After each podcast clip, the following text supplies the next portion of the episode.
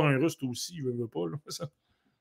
Ouais, puis honnêtement, c'est. Euh, tu sais, j'ai rien contre le. Hum, j'ai rien contre le joueur, puis honnêtement, il est peut-être bon, je le connais pas, je l'ai jamais vu jouer. Mais il y a toujours cette fâcheuse tendance du côté du Canadien de Montréal, parfois, puis ça date pas d'hier, ça fait quand même plusieurs années. Parfois, on a l'impression qu'on est meilleur que les autres, qu'on sent qu'on se dit Ah non, non, mais nous, on a la science infuse, puis nous, on va aller de l'avant. Tu sais, prendre le choix consensus une fois de temps en temps, c'est pas une mauvaise chose. Là. Depuis le début, euh, depuis le début du repêchage, David Reinbacher, alors que tout le monde espérait voir un certain Matvei Mishkov. Jacob Fowler, c'est parfait, mais après ça, Florian Jakai et Bogdan Konyushkov.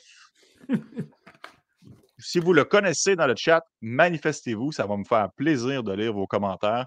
Parce que malheureusement, puis on parle quand même d'un choix numéro 110. Euh, l'année dernière, Marky, à quel rang euh, le premier joueur tu ne connaissais pas?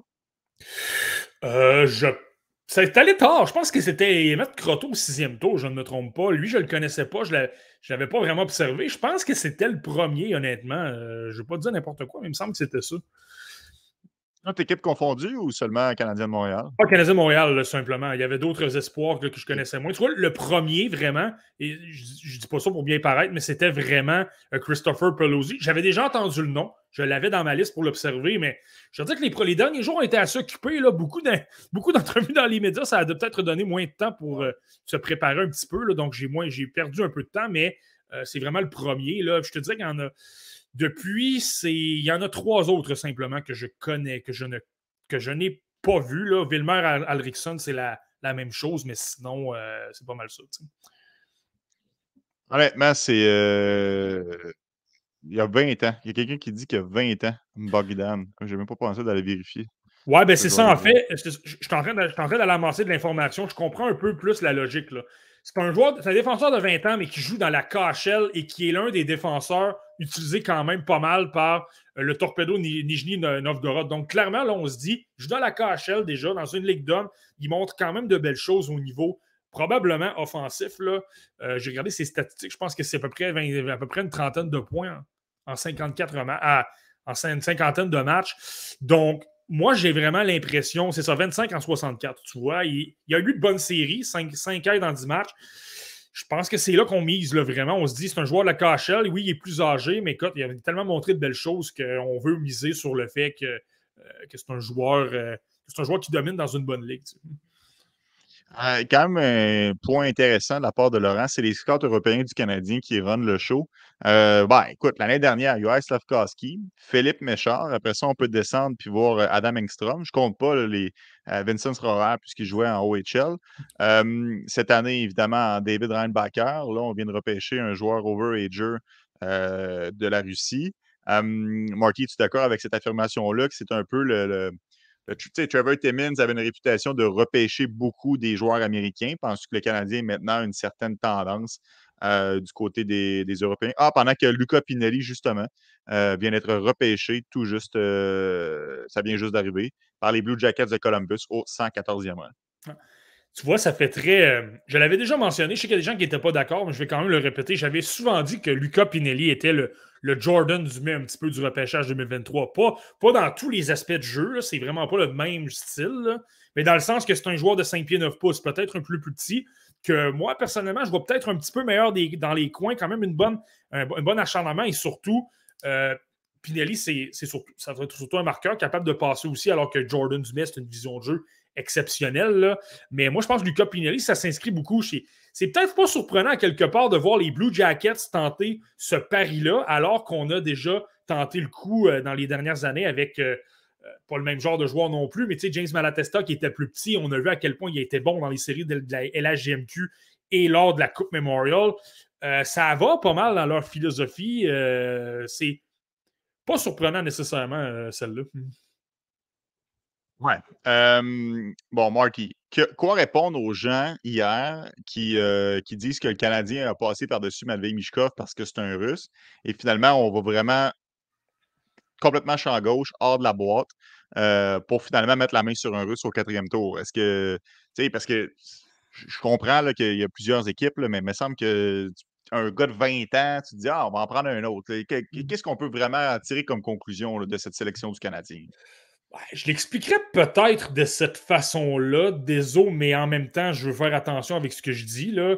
Euh, en passant, le Konyushta, je suis en train de regarder, il a, gagné la finale de la MHL. Euh, je l'ai probablement vu. C'est simplement que je n'ai pas noté, j'observais probablement. Euh, je jouais contre l'équipe de l'avant-garde d'Omsk, donc j'ai regardé Gouliaev. Je me souviens très bien d'avoir vu Gouliaev dans cette finale-là. Je l'ai probablement vu. Je n'ai pas pris de notes parce que j'étais concentré sur Gouliaev. Je l'ai probablement vu par croisement, mais bon, ça, c'est un détail. Euh, pour revenir à ta question des autres sur les joueurs russes, je pense qu'il pourrait te répondre par le côté euh, probablement risque. Tu sais, si tu repêches un joueur cinquième au total, tu n'es pas certain nécessairement qu'il va se développer comme il se doit. Euh, le système de développement russe est à la merci. Tu ne peux pas envoyer tes équipes de développement et tout ça. C'est peut-être cette façon-là de dire qu'on n'a pas le contrôle sur l'espoir. Dans le cas de Bogdan Konyushkov, Là, tu as un joueur défenseur de 20 ans. Il est pas mal plus avancé dans son développement, probablement, et il a montré de belles choses euh, dans la KHL. Donc, est-ce que tu te dis, il va arriver peut-être un peu plus vite? On sait davantage qu'est-ce que ça donne? Moi, personnellement, dans ma philosophie, tu le sais, là, désolé, je suis très conservateur avec les Russes, je les place probablement plus loin que tout le monde. Mais en même temps, j'ai aussi la philosophie de me dire un peu des Kirill Kaprizov au cinquième ou sixième tour. Je vais te donner un nom, le Yegor Klimovic. Je vais te le dire, lui, là, ce genre de gars-là, là, ça devient payant de les prendre au 5 ou 6e tour. C'est des paris. Le, taux de réussite est mince. Donc, tu es bien mieux d'essayer un pari avec, je te donne un comme je reviens, sur Klimovic, qui n'est même pas classé par la centrale. C'est un gars qui a des mains en or. C'est un gars qui a d'excellentes mains. Il est 5 pieds 9 pouces, par contre. Il n'est pas très gros. Et défensivement, de tous les joueurs que j'ai observés cette année pour le repêchage, c'est le pire défensivement. Il est atroce. Il bouge tout le temps, mais justement, il sort constamment de, la position. Je l'ai observé dans un match contre Mihail Gouliayev. Il se faisait contourner. C'était épouvantable. Mais supposons que ce joueur-là se développe à long terme parce qu'on peut prendre le temps, qui devient bon. Et là, dans le cas de Klimovic, qui est intéressant, oui, il est 5 pieds 9 pouces, mais son père est un gars de 6 pieds 2 pouces et ses frères sont tous, ceux les plus âgés du moins, sont tous 6 pieds 3, 6 pieds 4 pouces. Donc là, si ce joueur-là grandit, qui devient un monstre sur patin avec les habiletés, l'agilité qu'il a, là, ça devient payant. Mais si tu compares entre, euh, je veux faire attention, mais justement, un Russe que tu places 15e et un autre excellent joueur de la OHL, par exemple, je pense que c'est là que c'est moins clair. Jason Shogobay euh, Marty vient d'être repêché par le Lightning de Tampa Bay. Lui, je le sais, tu le connais, tu m'en as déjà parlé. Euh, c'est la dernière sélection moi, je suis vraiment renversé, honnêtement, à quel point le Canadien, encore une fois cette année, cherche à impressionner tout le monde par ses. Tu sais, je, veux dire, tu craignais-tu vraiment de perdre Bogdan?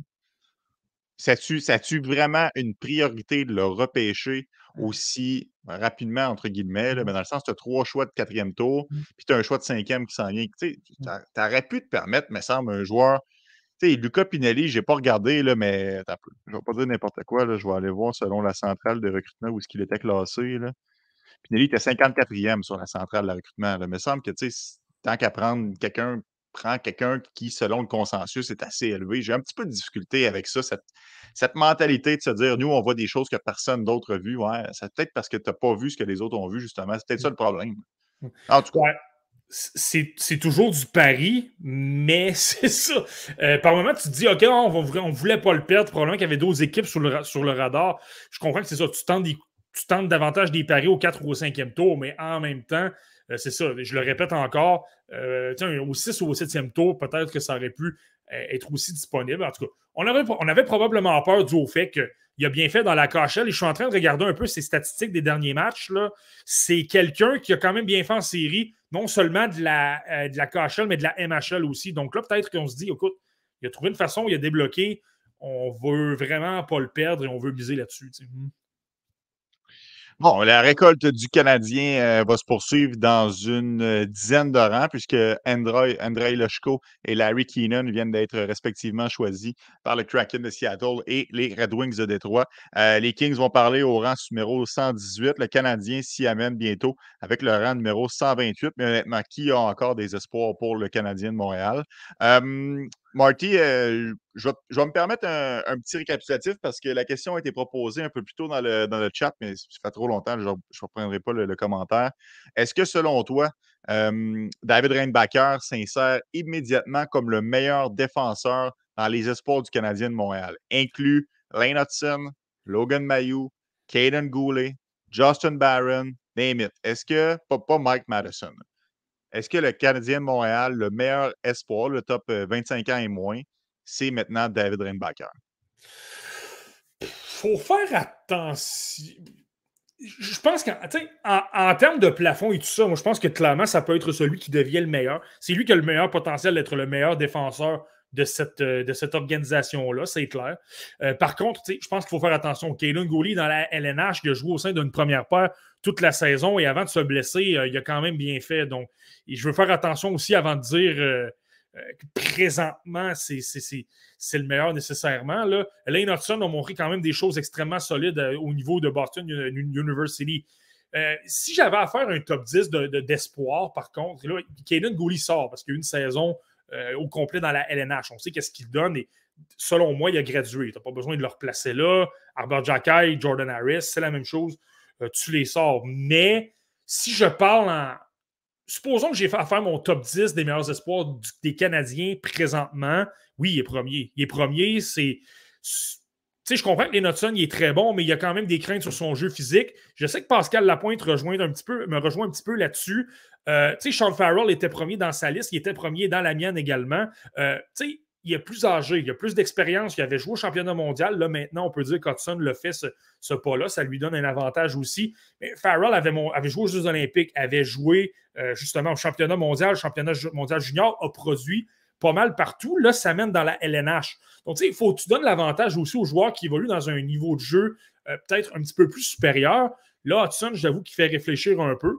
Euh, Reinbacher, là, on parle d'un gars qui joue en Suisse, on parle d'un joueur de gros gabarit, 6 pieds 2 pouces, on parle de quelqu'un qui est bon défensivement. Donc, euh, peut-être que j'irai avec celle-là, mais tu sais, il se trouve dans un groupe. C'est pas hors de tout doute que c'est le meilleur non plus. C'est pas comme lorsque Juraj Slavkovski a été repêché, par exemple. Ah, choix intéressant. Merci, Marty, pour ça. Euh, intéressant. Euh, puis honnêtement, j'espère que chez les Canadiens de Montréal, on ne saura pas se tromper sur celle-là parce que. Puis, euh, OK, avant d'aller sur Alex Yarnick, qui vient d'être repêché par les Flyers de Philadelphie, je vais me permettre ce commentaire-là. tu sais comment qu'on est à Montréal, il y aura toujours un jeu de comparaison. Il espérait que Kanemi va toujours être comparé tout au long de sa carrière à Brady Ketchuk. Même chose pour Uri Slavkowski par rapport à Shane Wright et à Logan Cooley ça va être peut-être difficile la pression si jamais, et tu sais à quel point un défenseur, ça peut être plus long à se développer. Si jamais c'est plus long dans le cas de Backer, tandis que Matvey Mishkov pourrait débarquer dans trois ans et remplir le filet à Philadelphie, il y aurait cette pression-là de la comparaison avec l'autre. Ça, c'est quand même une pression qu'on met sur le jeune. J'ai hâte de voir s'il va être outillé pour passer à travers ça euh, euh, lors de mmh. son début de carrière dans une métropole qui vit et qui vibre uniquement pour le hockey. Moi, vois, c'est là. J'ai vu le commentaire hier un petit peu sur les réseaux sociaux. Je pense que je l'ai vu ce matin aussi. On demandait si. Il y a des gens qui, veulent que euh, David Reinbacher joue du côté du Rocket de Laval. Est-ce qu'il est capable de jouer dans le calibre de la Ligue américaine? Je pense que oui. Parce que il joue présentement en Suisse contre des hommes. Euh, écoute, je te donne des noms que j'ai observés là, contre lui. Tyler Ennis, Daniel Winnick, Colton Sevier, David Desharnais, Jordan Schrader et je pourrais continuer comme ça longtemps, jouer contre énormément d'anciens de la LNH. Donc, dans la Ligue américaine, contre certains joueurs qui sont du même calibre et même certains jeunes qui sont moins bons, je pense qu'ils seraient de calibre. Par contre, il y a le côté pression médiatique. Tu l'amènes à Laval, lui, premièrement, pour avoir parlé un petit peu, tu sais, je, lance la balle à, Nicolas Cloutier, notre collègue de TVA Sport, notre ami également, qu'on qu'on reçoit de temps à autre au, podcast La Relève, toujours apprécié, de, toujours intéressant de voir ses articles. Et il me disait un peu, il semble un petit peu renfermé. C'est pas quelqu'un qui réalise qu'il est. Je pense qu'avant hier, il pensait jamais qu'il serait un cinquième choix au total, même si tout le monde parlait, tout le monde avait son nom dans les alentours de 5, 6, ben, pas tout le monde, mais une bonne partie. Euh, dans les entours de 5, 6, 7 et 8 dans des mock drafts, entre guillemets. Euh, donc, je ne pense pas qu'il réalisait. Donc là, si tu le fais, tu, l'amènes dans un. Tu le fais commencer d'un milieu où il est dans, dans l'anonymat le plus total. Il peut être un adolescent comme n'importe quel autre. Peut jouer au hockey, peut se développer, peut travailler parfaitement tranquillement, sans pression. Là, tu l'amènes avec le Rocket de Laval. Premièrement, tout le monde va vouloir aller le voir jouer. Euh, là, tu aurais le camp d'entraînement. Supposons que, tu le sais, le des ça va être ça. Là. Supposons qu'il débarque au camp des recrues, il obtient des matchs incroyables, il, y a une, maturité, euh, il, frappe, il frappe tout le monde. Tu vois qu'il y a un jeu offensif. Et là, les gens vont vouloir qu'il commence à Montréal. C'est sérieux, là, ce que je dis. Les gens vont vouloir ça et ce serait la pire erreur. On le garde en Suisse. Dans l'anonymat, peut-être un petit peu moins parce que tu as des partisans des Canadiens de Montréal en Suisse également, vont aller l'observer, mais de façon moindre, moins de pression. Concentre-toi sur ton jeu. On va envoyer Francis Bouillon, on va envoyer l'équipe de développement des joueurs travailler avec lui. Prends ton temps, au moins un an, et l'année suivante, là, on pourra dire, là, on va t'amener à Laval, on va te plonger dans le bain. Pas parce qu'il n'est pas de calibre, simplement pour qu'il s'habitue à devenir un espoir des Canadiens de Montréal. C'est pas la même chose que lorsque tu as un espoir des Coyotes. Tu dois faire face à la pression médiatique, tu dois te faire face aussi à l'éventualité ben, qu'à un moment donné, tu vas te faire critiquer parce que justement, tu as un. Euh, tu sais, justement, là, justement, le jeu des comparaisons, là, tu as Mishkov, par exemple, qui va obtenir des saisons de 60 points dans la cache. Je donne un exemple. Là, les gens vont lui mettre de la pression, pourri, tu te mets à le critiquer, tout ça. Ça peut affecter énormément la confiance d'un jeune. Donc, protège-le un peu, laisse-le prendre la maturité lorsqu'il sera prêt, lorsque tu auras travaillé vraiment, pas le talent, je le répète, vraiment le côté psychologique. Là, tu l'amèneras, puis je suis convaincu que dès le jour 1, il va être bon à Laval. Excellente euh, intervention, Marty, euh, sur euh, David Reinbacher. Je ne, rebondirai pas parce qu'il y a quand même eu trois sélections intéressantes dans les dernières minutes. Alex Siernik a été repêché par les Flyers de Philadelphie. Un petit peu plus loin, Cam Squire, le joueur de la LHJMQ, est maintenant un membre des Sharks de San Jose. Et euh, non, non, non, c'est faux. C'est faux, excuse-moi, mes yeux, euh, mes yeux ont mal vu. Cam Squire s'en va avec les Devils du New Jersey et c'est Luca Cagnoni qui s'en va avec les, euh, avec les Sharks. Donc, quand même un peu décevant parce qu'on a quand même parlé beaucoup abondamment cette année de, de et de Cagnoni. deux joueurs que tu avais quand même assez haut. Euh, sur ta liste, si je peux la retrouver. donc, tu avais justement Cagnani qui était 52e et Ciernik qui était 61e, alors qu'on est dans les alentours euh, du 125e rang. donc, c'est dommage pour le Canadien de Montréal parce que le Canadien s'apprête à parler dans trois sélections. Mmh. Est-ce qu'il te reste, Marty, d'autres cartes cachées? Parce que je pense que ton top 64 est officiellement vide, à moins d'une énorme surprise puis que j'ai skippé quelqu'un ça, ça, des os, ça m'arrive. Je pense que c'est la première fois que ça m'arrive, honnêtement. Habituellement, j'ai toujours un joueur dans les alentours de 51-52 euh, qui glisse, qui est encore disponible. Mon, mon... Ouais, t'as raison, mon top 64 est complètement vide. Mon premier, là, qui n'a toujours pas sorti, je suis quand même surpris un peu, à moins que je l'aie échappé, là, c'est un défenseur euh, bélarusien. là, je, je salue Simon Saint-Laurent, c'est lui qui m'en a parlé beaucoup. Il aimait euh, l'aimait quand même beaucoup, m'avait dit un peu surveille-le. Moi, je lis quand même assez haut. Euh, Daniel Karpovic, vraiment un joueur bélarusien. Et honnêtement, je l'aime vraiment beaucoup. C'est quelqu'un qui prend beaucoup de minutes. Je l'ai observé notamment dans des matchs contre l'équipe russe des moins de 20 ans. C'était le fer de lance. Quelqu'un. Il y a un match, là, je ne me trompe pas, il y a eu 10, 10, avantages numériques pour la Russie. Il bloquait des tirs, il était toujours bien placé, extrêmement intelligent dans sa lecture de jeu. Et il y a quand même de bons jeux au niveau euh, offensif. Euh, évidemment, c'est un pari. Là. Je te disais que le premier là, dans ma liste maintenant, et surtout lorsque tu vois des, joueurs peut-être un peu plus obscurs, surtout du côté de la Russie qui sont repêchés, euh, ça devient intéressant. Il est 6 pieds 3 pouces, 209 livres. Oui, c'est un late 6 décembre 2004, mais il a déjà le physique de l'emploi, il patine super bien. Sa technique de patinage en croisé et tout ça, là, elle est bonne. Il est capable de frapper. C'est une bonne, bonne couverture défensive. Je pense qu'à cet endroit-là du repêchage, euh, ça devient un gars très logique et justement, c'est ça. C'est le premier qui est encore disponible dans la liste. C'est le joueur au numéro 60. Euh, j'ai fallu 65, mais il est 66, là, Karpovic. Sinon, euh, Cam Allen, que finalement, il est passé de ton top 10 préliminaire et qui a chuté dans toutes les listes. Euh, je pense que tu l'as début 70. Est-ce que ça pourrait être une bonne sélection pour le Canadien maintenant qu'on est rendu au 128e rang? Écoute, avec mes. Euh, je dois retourner voir où je l'ai placé, Kamala. Ah oui, il est 76e. Euh, ça pourrait être un bon choix, c'est clair, mais je pense que c'est quelqu'un qui a tellement, tellement déçu. Il y a énormément de crainte. Son coup, son coup de patin de reculon est quand même déficient. Et aussitôt qu'il y a de la pression, ça devient compliqué. Il y a des. Revirements. Puis malheureusement, c'est une donnée qu'il faut considérer. C'est extrêmement important et c'est pourquoi Tu as des joueurs qui ont été repêchés au premier tour pour cette raison-là. Euh, on parle souvent de euh, Cowan, mais c'est exactement ça. Dexton Cowan a une belle progression. Donc, qu'on l'aime ou non, c'est un gars qui, était bien meilleur à la fin de la saison qu'au début.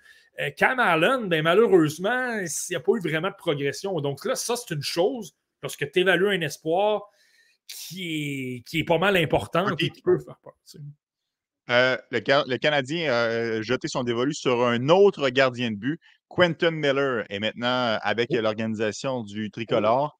quand même surpris de voir le CH ramasser deux gardiens dans le repêchage. Qu'est-ce que tu en penses? Un Québécois des eaux, un Québécois, un gardien des remparts de Québec, l'adjoint de William Rousseau. Donc, lorsqu'on parle qu'il n'y a pas de Québécois à Montréal, un Québécois, un Montréalais qui est originaire du quartier Antique excellent choix, je pense. Moi, j'aime beaucoup ce choix-là.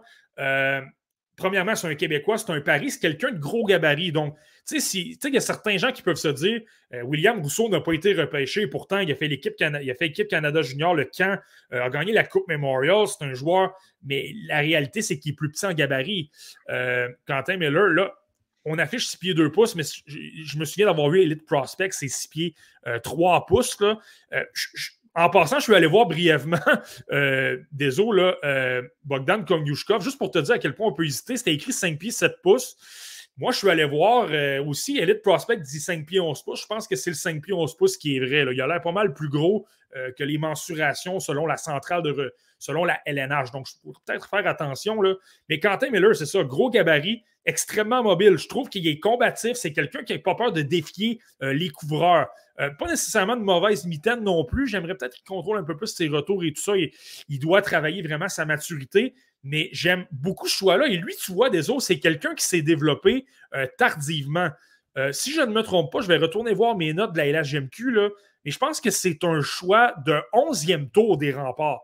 Et c'est pas quelqu'un qui menaçait de partir dans la NCA qu'on a amassé plus tard. C'est tout simplement quelqu'un qui n'avait jamais vraiment joué dans des gros calibres de jeu. C'est quelqu'un qui jouait euh, dans les niveaux 2B, 2C. C'était vraiment quelqu'un qui était sous le radar, et là, il s'est développé, a pris de la confiance, finalement, s'est amené au camp des remparts, a bien fait, s'est taillé un, poste cette année.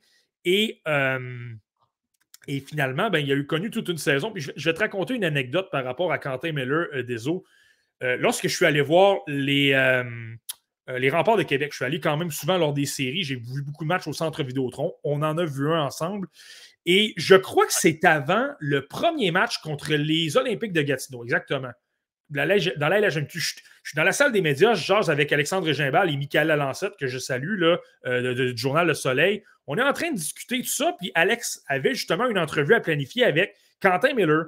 Quentin Miller s'amène, donc fait les entrevues, où ce qui explique un peu son jeu, qu'est-ce qu'il est, euh, quel talent caché là, dans la vie. Lui, en passant, c'est un DJ, donc euh, fait sa propre musique, c'est une petite parenthèse. et là, Quentin Miller, ben, ça se termine. Là, on commence à jaser un peu de la série. On s'entend, là, je vous ramène en arrière. Euh, pas beaucoup de gens donnaient l'avantage au rempart. Les Olympiques étaient favoris. Il y avait énormément de. Euh, c'était clairement loin d'être gagné. C'était un match important. Et tu sentais qu'il avait une confiance. Il lance tout bonnement, pas, pas avec arrogance, une belle confiance, tout simplement anodine. Il dit Je pense qu'on va gagner ce soir. Je, je sens qu'on est confiant et tout ça. Puis j'avais retenu de ça, puis là, finalement, on connaît l'histoire. On a gagné en quatre, on a tout ravagé par la suite. Mais ce que ça me disait de Quentin Miller lorsque j'avais vu ça, je me suis dit, on voit, je pense que le gars, ça apparaît un peu dans son jeu, là, justement, le fait de défier euh, les, tireurs, vraiment être un peu agressif, parfois même un peu trop, là, peut se laisser déporter. Mais ce que ça me dit un peu, c'est qu'il y a quand même une belle confiance, il y a quand même une belle assurance. Je ne dis pas que ça va faire un gardien de but de la Ligue nationale mais c'est un joueur qui est extrêmement. Euh, c'est un pari à prendre, en tout cas. Intéressant, Marty. On y reviendra à la situation euh, de Quentin Miller. Il y a beaucoup de gens qui se demandent sur la messagerie. OK, mais un, pourquoi deux gardiens? OK, mais pourquoi pas un Thomas Milic? Pourquoi pas? Il y avait quand même d'autres candidats. Mais tout ça va prendre euh, une petite pause parce que le Canadien de Montréal est de nouveau les prochains à sélectionner. Donc, je veux m'assurer qu'on soit, qu'on soit les premiers sur la nouvelle avec le choix de cinquième tour. Oui, on est déjà rendu au cinquième tour. Ça fait quoi? Ça fait, ça à peine deux heures. C'est Sam mmh. Harris qui est le choix du euh, Canadien de Montréal. Un allié gauche, Sam Harris. Marty. Euh, Sam Harris, je vais simplement revoir, je ne vais pas dire n'importe quoi. lui, c'est un joueur du style de Chicago, je pense. Euh, lui, je, vais simplement aller revoir les statistiques. J'ai pas de notes, mais je sais très bien que je l'ai observé, c'est ça. C'est un joueur de 19 ans. C'est un joueur euh, 5 pieds, on se pas 185 Donc, tu sais, le gabarit peut-être à gagner. Moi, je trouve que c'était quand même quelqu'un de ce que j'ai observé. OK, il jouait avec les, Stampede de Sioux Falls, donc tu vois. C'était peut-être un joueur peut-être un petit peu plus. Je trouvais peut-être un peu de caractère. Je veux faire attention. Peut-être qu'il me manque de données. Il faudrait peut-être que je l'observe un petit peu plus euh, avec attention. C'est quelqu'un qui va aller du côté de l'Université de Denver. moi, je trouvais que c'est quelqu'un qui avait une bonne intensité, quand même capable, quand même une bonne vitesse, quand même capable d'appliquer beaucoup de pression et tout ça. Euh, je, pouvais, le trouver efficace pour dire peut-être que ça pourrait devenir un joueur de troisième, quatrième trio, intense, un gars d'un chèque avant qui va euh, contrôler la rondelle en fond de territoire, peut-être des choses comme ça. Je fais attention, je le répète, dans, cette portion-là du repêchage, il y a parfois des espoirs que j'ai regardés en vitesse, mais une fois ou deux parce que je manquais de temps. Là, les gars du, du début du repêchage, je les ai observés énormément, mais les gars plus tard, ça, je les, moins, mais c'est un pari, clairement. Ah, mais anyway, Marty, euh, Sam Harris, c'est un overager. C'est un octobre, mais c'est un octobre 2003. Donc, euh, c'est sûr qu'on ne peut pas commencer à s'attarder à tous les overagers. Donc, tout le monde, que, tout le monde te comprend d'avoir, euh, de ne pas l'avoir regardé attentivement ça reste que là, il y a quand même deux tangentes qui se, qui se développent du côté du Canadien de Montréal. On a repêché des joueurs vieux et on a repêché deux gardiens. Euh, pendant que je le souligne au passage, le Marcel Marcel était ah, un mmh. choix des Blackhawks de Chicago pour les gens qui veulent euh, suivre avec attention les mmh. espoirs de la LGMQ. Euh, Marty, j'ai de la misère quand même à comprendre la situation. cette année, Jacob Fowler, pas de problème. Quentin Miller, OK. Salon Michael Lalancette, un excellent potentiel. Parfait. Mais ça reste deux gardiens. L'année dernière, Emmett Croteau. L'autre année d'avant, Joe Verbedick. L'autre année d'avant, Yacoub Debèche. L'autre année d'avant, Frédéric Descartes. on a repêché au moins un gardien à tous les encans depuis, depuis 2023, depuis 2018 en fait. Est-ce qu'on aurait pu sauter un tour pour le deuxième gardien? Sans rien enlever à Quentin Miller, qui est peut-être vraiment exceptionnel. J'essaie juste de, comprendre un petit peu la, réflexion derrière cette. Euh, pendant que Allen est finalement choisi au 136e rang. J'essaie juste de comprendre un petit peu le raisonnement de la part de l'organisation du Canadien. quelle chute de Cameron Allen. Je l'avais dixième dans mon classement préliminaire, repêché au cinquième tour, puis je l'avais, je l'avais sorti de mon top 64. Donc, tu sais, je comprends pourquoi il a glissé, c'est pas ça.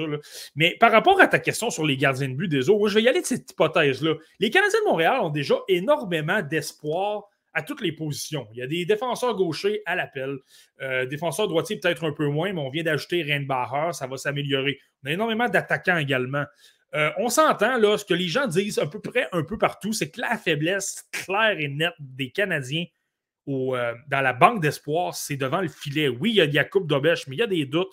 Il y a des doutes sur bien d'autres gardiens de but. Frédéric Descartes n'a pas eu de contrat. On l'a laissé partir. S'il y a un endroit où il y a des doutes, c'est les gardiens de but. Et moi, tu le sais, Deso. En fait, tu regardes dans les séries de la LNH les gars qui ont eu du talent. Euh, Aiden Hill, euh, même dans les années passées, Jordan Bennington avec les Blues de Saint-Louis. Tu peux commencer à nommer des gardiens de but à gauche et à droite des gardiens repêchés tardivement, des joueurs qui se sont mieux développés que prévu, alors qu'on ne s'attendait peut-être pas à grand-chose au début. Donc, moi, je pense que le pari comprend, étant donné qu'on a énormément d'espoir, donc c'est pas grave, on peut se permettre d'en laisser passer quelques-uns parce qu'on a énormément de joueurs qui se retrouvent déjà dans les filiales ou dans les rangs juniors et tout ça. Ben, amassons le plus de gardiens de but possible. Quentin, mais là, je te rappelle que c'est un gars de la LHMQ, donc on a deux ans pour le mettre sous contrat. Ça va venir quand même assez vite. Euh, on prend le temps de le développer, on prend de voir qu'est-ce que ça va donner. Si ça fonctionne, tant mieux. Tu as peut-être un gardien de but, un excellent gardien de but sous la main. Et si ça ne fonctionne pas, ben, tu es mieux dans. Dans le fond, je vais prendre l'expression de Marc Bergevin, lance des cibles le plus souvent sur la, euh, sur la cible. Euh, lance des dards peut-être un peu plus souvent sur la cible. Et il y en a peut-être un dans le lot qui va fonctionner. Je ne suis pas un grand partisan de cette philosophie-là pour les autres positions. Mais au niveau de, devant le filet, je peux comprendre. En tout cas, si tu as des arguments pour me dire que le joueur peut devenir se développer, comme dans le cas de Miller, c'est un gars euh, qui est quand même athlétique et comme je le répète, quelqu'un qui a une bonne confiance défie beaucoup les tireurs. Bon, parfait. Je peux acheter ça pour les gardiens de but. Maintenant, et je le sais que Simon le dit un peu à la blague, mais quand même, on n'est pas loin de la vérité. L'an dernier, le Canadien aussi avait sélectionné plusieurs overagers. Ça s'enligne pour être le cas aussi cette année. Coudon, ils ont-tu peur de développer? Puis Marty, honnêtement, pendant que Charles-Alexis Legault est repêché avec les Hurricanes de la Caroline, honnêtement, le Canadien de Montréal, c'est. Puis on l'a dit à plusieurs reprises, on sent qu'il y a un problème au niveau du développement. Ils ont-tu vraiment peur de développer, Marty? Écoute, ben, peut-être. peut-être, c'est peut-être une question. J'avoue que là, J'avoue qu'il y a peut-être une, certaine crainte. Là, lorsque tu parles euh, de, Bogdan Konyushkov, ça fait un peu partie de ces discussions-là. Euh, là, on prend un joueur de 20 ans, on se dit, clairement, du côté de la Russie, je pense que ça peut peut-être faire un peu peur de dire on aime mieux avoir un produit fini auquel on va faire confiance et tout ça, et par la suite, ben, on n'aura pas nécessairement le contrôle, surtout du côté de la Russie, où je le répète, tu n'as pas nécessairement euh, d'équipe de développement qui vont se diriger de ce côté-là. Euh, là, du niveau des, autres joueurs, je pense qu'il y a peut-être une question aussi. vraiment de contrat, vraiment de contrôle aussi sur le joueur et tout ça. tu sais, ça ne s'applique pas vraiment dans les exemples que je donne, mais tu sais, je vais prendre l'exemple de Jared Davidson l'an dernier, Raphaël Harvey-Pinard, c'était ça, Xavier Simoneau, c'était également le cas. Tu repêches des gars à 19 ans, tu as le contrôle pendant deux ans, tu as peut-être deux ans de plus un petit peu pour euh, les, évaluer, plutôt que de les prendre à 17 ans, tu arrives à 19, tu es peut-être un petit peu euh, euh, menotté. C'est compliqué à expliquer, là, mais dans ma ligue, dans ma simulée de hockey, je l'expérimente un petit peu des fois. J'ai repêché des gars à 17 ans super tôt Là, tu te retrouves dans la vraie LNH qui n'ont pas nécessairement eu de chance. Euh, là, tu te retrouves avec des. Je vais te donner un exemple. J'ai repêché Karl Kernkovic dans ma, dans ma ligue à 17 ans. C'est un gars qui a été incroyable, qui a développé du talent. Là, je me suis retrouvé à 19 ans, je dois le mettre sous contrat, mais j'hésite, comme il n'est pas très gros. Il a eu une excellente saison à l'époque avec les Blaze de Saskatoon, il venait d'être échangé à Seattle, mais je n'étais pas très certain. Finalement, j'ai pris une chance et je l'ai mis sous contrat, mais je ne suis pas certain que ça m'a beaucoup rapporté. Euh, c'est sûr que j'ai un, malaise. Clairement, c'est le produit fini. Euh, c'est ça. C'est pas, toujours, pas toujours évident à dire. Euh, je pense que c'est peut-être vraiment la question du contrat. Tu le fais commencer à 20 ans pour un joueur de la, Ligue canadienne, du moins. Par la suite, tu peux l'amener à Laval sur un contrat de la Ligue, de la Ligue américaine. Tu peux te garder des contrats davantage pour tes, tes bons espoirs, pour euh, les joueurs qui ont une chance d'atteindre la, LNH. Donc, euh, je ne sais pas si c'est tout à fait vrai ce que je dis, mais c'est peut-être une hypothèse. Non, puis des fois, ça peut quand même être bon. Jared Davidson, ça reste un bon, un bon coup quand même. Il y a des joueurs que tu peux repêcher qui sont, euh, qui sont quand même un petit peu plus vieux. ça ne veut, pas, nécessairement dire qu'ils sont mauvais pour autant. C'est correct. Raphaël Harvey-Pinard en est un autre très bon exemple. c'est juste que il y a une certaine tendance que tu, peux te poser des questions parce que c'est assez simple à comprendre. Plus que tu repêches le joueur tôt, plus qu'en principe, son potentiel est inachevé et que sa courbe de progression peut vraiment être intéressante devant lui. Plus que tu le repêches tard, plus que tu t'approches du produit fini. Donc, il y a ça qui est à prendre en considération. Bucky, euh, vraiment un autre gardien de but qui vient d'être repêché, Scott Ratzlaff, qu'on a parlé quand même à quelques occasions, s'en va dans la pépinière des sables de Buffalo. Euh, sont réputés pour, euh, repêcher, pour repêcher et développer des gardiens de but. Donc, Scott Ratzlaff s'en va là, tandis que le Canadien de Montréal, oui, le Canadien de Montréal, quelle autre belle surprise euh, nous réserve-t-il? Euh, ce sera eux euh, qui vont se prononcer dans les prochaines secondes. Ça va être intéressant. Je te répète, désolé que le. J'en ai parlé tout à l'heure, mais Daniel Karpovic, un joueur avec un potentiel, je trouve quand même intéressant. Ben, il est encore disponible. Je ne suis pas en train de dire que c'est lui qu'on va prendre, mais c'est pour te donner une idée que c'est lui qui est le premier sur ma liste, 66e présentement. Intéressant. On espère que, que, pour une fois, le Canadien. Ah, c'est Yevgeny Vok Volokin. Hmm. Yevgeny Volokin. D'ailleurs, Marty, j'en profite pour euh, le préciser aux gens, euh, parce que le Canadien nous fait quelques balles courbes aujourd'hui.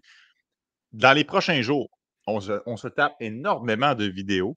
On écoute beaucoup, beaucoup, beaucoup de matchs de ces joueurs-là, alors qu'on aurait repêché un autre gardien de but, juste pour euh, on va regarder beaucoup de matchs de ces joueurs-là et dimanche, peut-être un petit peu plus tard qu'à l'habitude, à, suivre, il faut que j'en reparle avec Martin, mais on va faire un, recap de tous les espoirs canadiens un à un. Où est-ce qu'on va? Là, on va pouvoir vous donner des explications plus détaillées parce qu'on se fait un petit peu surprendre de cours sur les choix du Canadien de Montréal. Donc, à la place de vous dire un peu n'importe mmh. quoi, on y va plus de façon sommaire aujourd'hui et on rentrera plus dans les détails dimanche soir pour notre prochain épisode. Ouais, ben, tu sais, aussi, il y a certains. Je l'ai parlé tout à l'heure avec Sam Harris, je me souviens de l'avoir observé et tout ça. Euh, en même temps, c'est flou et je n'ai pas nécessairement pris de notes. Donc, là, de le revoir, là, je vais pouvoir me concentrer un peu plus. Premièrement, ajouter des visionnements. Euh, une fois ou deux, c'est correct, ça donne un portrait de base, mais il te manque quand même beaucoup de détails. Euh, là, tu vas aller, là, on va aller chercher quelques matchs et tout ça, ça va donner une meilleure idée. Puis dans le cas de certains joueurs comme Yevgeny Novolvolokin, je, je, te dirais, des autres, lui, c'est la même chose. Est-ce que je l'ai observé par croisement? Peut-être. mais j'ai pas de notes. C'est pas nécessairement quelqu'un que j'ai noté. C'était pas quelqu'un qui était classé par la centrale de recrutement. Donc, euh, moi, parfois, c'est que j'essaie d'aller voir peut-être certaines autres listes et là, je vais aller les observer parce que je ne veux pas, vous, à la maison, je sais que vous êtes très renseignés. Je sais que vous regardez également les, les Corey Pronman, les Steven Ellis, des, Scott Wheeler, des gars comme ça. Donc, je vais surtout tenter d'aller regarder ces gars-là pour vous donner de l'information. Euh, là, quand tu as un Yevgeny Volokin qui est nulle part, ben là, c'est peut-être un peu plus. Euh, c'est peut-être plus facile pour moi de l'échapper, disons. Puis repêcher, on parlait d'overager, tout juste devant Justin Gill. Euh, évidemment que vous avez probablement suivi avec le Phoenix de Sherbrooke. donc ça, ça peut, ça, ça peut être dommage. Justin Gill qui s'en va avec les Islanders euh, de New York Marty. Je regarde honnêtement, puis je vais prendre le temps de l'afficher. je regarde la liste du Canadien de Montréal depuis le début. Ça n'inspire pas confiance. Puis ce sont des experts, puis ils suivent ça pas mal plus que nous autres. Mmh. Mais tu regardes ça froidement, là. J'ai l'impression qu'on se dirige littéralement vers une catastrophe. Là. David Renbacker, OK. Jacob Fowler, parfait. Florian Jacquet, ça me semble être un reach. Konyushkov, j'ai vraiment hâte d'en voir plus avant de me prononcer. Quentin Miller, parfait pour le potentiel et en plus, c'est un Québécois. Sam Harris, on verra. Voloshkin, un autre gardien de but. Donc, clairement, on t'a écouté Marty puis on avait envie de jouer aux fléchettes là, parce qu'on euh, en repêche des gardiens. Ouais, non, c'est clair. par rapport à Konyushkov, là, parce que c'est drôle des eaux, mais j'ai pas regardé tout le match, j'ai regardé deux présences. Là. Donc, je vais faire attention. Il a l'air mobile. Il a l'air mobile, il a l'air quand même bon avec la rondelle, mais c'est deux présences. Je vais me garder une gêne, là. Mais bon, petite parenthèse. pas du scouting pendant qu'on parle. Et j'ai regardé, j'ai regardé, mais c'est pas pour rien que j'ai regardé deux présences, parce que je me concentre aussi à te regarder. Sinon, je dois regarder au complet. Le match, ça fait quand même euh, quoi, être une demi-heure qui a été repêché. Je voulais simplement te donner une idée à l'œil puis là, on ira voir davantage. C'est clairement pas deux présences qui va déterminer comment un, gars joue. mais euh, mais c'est ça, je, je, le répète par contre des autres. Je, pense que ce que je disais, ça se confirme un petit peu par rapport à la logique de vouloir amasser beaucoup de gardiens de but, étant donné qu'on peut se le permettre, on n'a pas. Euh, on, a une on a une banque d'espoir quand même garnie à toutes les positions, sauf devant le filet. Et là, c'est drôle, hein, on se rajoute un autre gardien russe. Moi, je te dirais que le bémol, sans l'avoir vu jouer, le bémol, là, euh, il ne joue pas nécessairement dans une association de la MHL qui est très forte. Euh, Yugri, c'est une des équipes qui n'est pas très, euh, pas très puissante. Est-ce qu'on se dit, justement, il a fait face à beaucoup de tirs des équipes comme la Vanguard Domsk, que le, dans le fond, l'équipe junior du Sibir Novosibirsk, qu'est-ce qu'on se dit que c'est euh, c'est prometteur parce qu'il a reçu beaucoup de lancers. Un peu à la Sergei Bobrovski. Je ne veux vraiment pas le comparer, mais Sergei Bobrovski, à l'époque, il avait eu un, contrat euh, des Flyers de Philadelphie parce qu'il jouait dans l'une des pires équipes de la KHL, recevait beaucoup de lancers et il était bon malgré tout. Donc, est-ce que ça peut donner la même chose? Je ne suis pas en train de dire oui, je ne suis pas en train de dire non, mais c'est clairement un pari là, dans le même genre qu'un Quentin Miller ou que. Euh, je pense que Jacob Fowler est plus sûr, mais dans ce, dans ce genre-là. Ouais, effectivement, Joël, on rentre dans la partie du repêchage où le Canadien habituellement repêche des gardiens. Donc, stay tuned, tout le monde. Peut-être qu'on pourrait repêcher un gardien de but à venir pour le Canadien de Montréal. bon, je suis un peu sarcastique, mais c'est. c'est, ça m'arrive parfois à l'occasion lorsque je suis un brin découragé. Mmh. mais bon, on verra bien. J'ai hâte de voir. Est-ce que la lune de miel, Marty, euh, de l'organisation du Canadien. Il y a tout le temps ça, à hein, cette période-là, lorsqu'il y, a un certain ménage. Euh, c'est des nouveaux DG, bon, nouveau président, nouveau coach, on n'est pas obligé de gagner, c'est pas grave. Est-ce que ça, c'est sur le bord d'achever chez le Canadien de Montréal et surtout à l'endroit de Nick Bobrov? Souviens-toi l'année dernière, le fameux vidéo et son éloquence de la façon qu'il découvrait Juraj Slavkowski, à quel point c'était une merveille, la mmh huitième merveille du monde. J'ai l'impression qu'on va être un petit peu plus sévère à l'endroit de, de, Nick Bobrov cette année. Penses-tu qu'il va devoir euh, rendre des comptes, euh, Marty? Je ne sais pas s'il va devoir rendre des comptes, mais tu sais, euh, là, c'est clair. je veux me garder une jeune avant de dire que la lune de miel est terminée. Là, c'est pas ça du tout. Euh, je pense qu'il va falloir attendre le début de la saison. on parle d'Alex Newhook. Je pense que c'était quand même un bon coup. Mais supposons qu'il débarque à Montréal, que là, il a à peu près la même genre de saison euh, qu'il a eu au, Colorado. À peu près un 30 points en 80 matchs. Ça ne fonctionne pas vraiment. Tu vois qu'il y a peut-être de la difficulté et tout ça. que, dans le fond, les gestes de Kent Hughes ne fonctionnent pas. supposons que Sean Monahan se reblesse, il n'est pas là. C'est une option de transaction de moins. Que Joel Edmondson, tu n'es pas capable de l'échanger à la date limite. Qu'il y a plein de gestes comme ça qui ne fonctionnent pas. Là, je suis d'accord avec toi vers le milieu de la saison, étant donné que tu as le repêchage un peu plus entre guillemets, décevant qu'on a en ce moment, là, je suis d'accord avec toi. Là, il pourrait commencer à y avoir des critiques et là, ça pourrait commencer à brasser dans la cabane, pas à peu près. Moi, dans le cas de l'équipe de recrutement des Canadiens, il y a ça aussi à considérer. J'étais le premier à dire que Trevor Timmons devait euh, partir. Je trouvais qu'il était néfaste, prenait constamment des joueurs beaucoup trop tôt, alors qu'il avait énormément de talent disponible.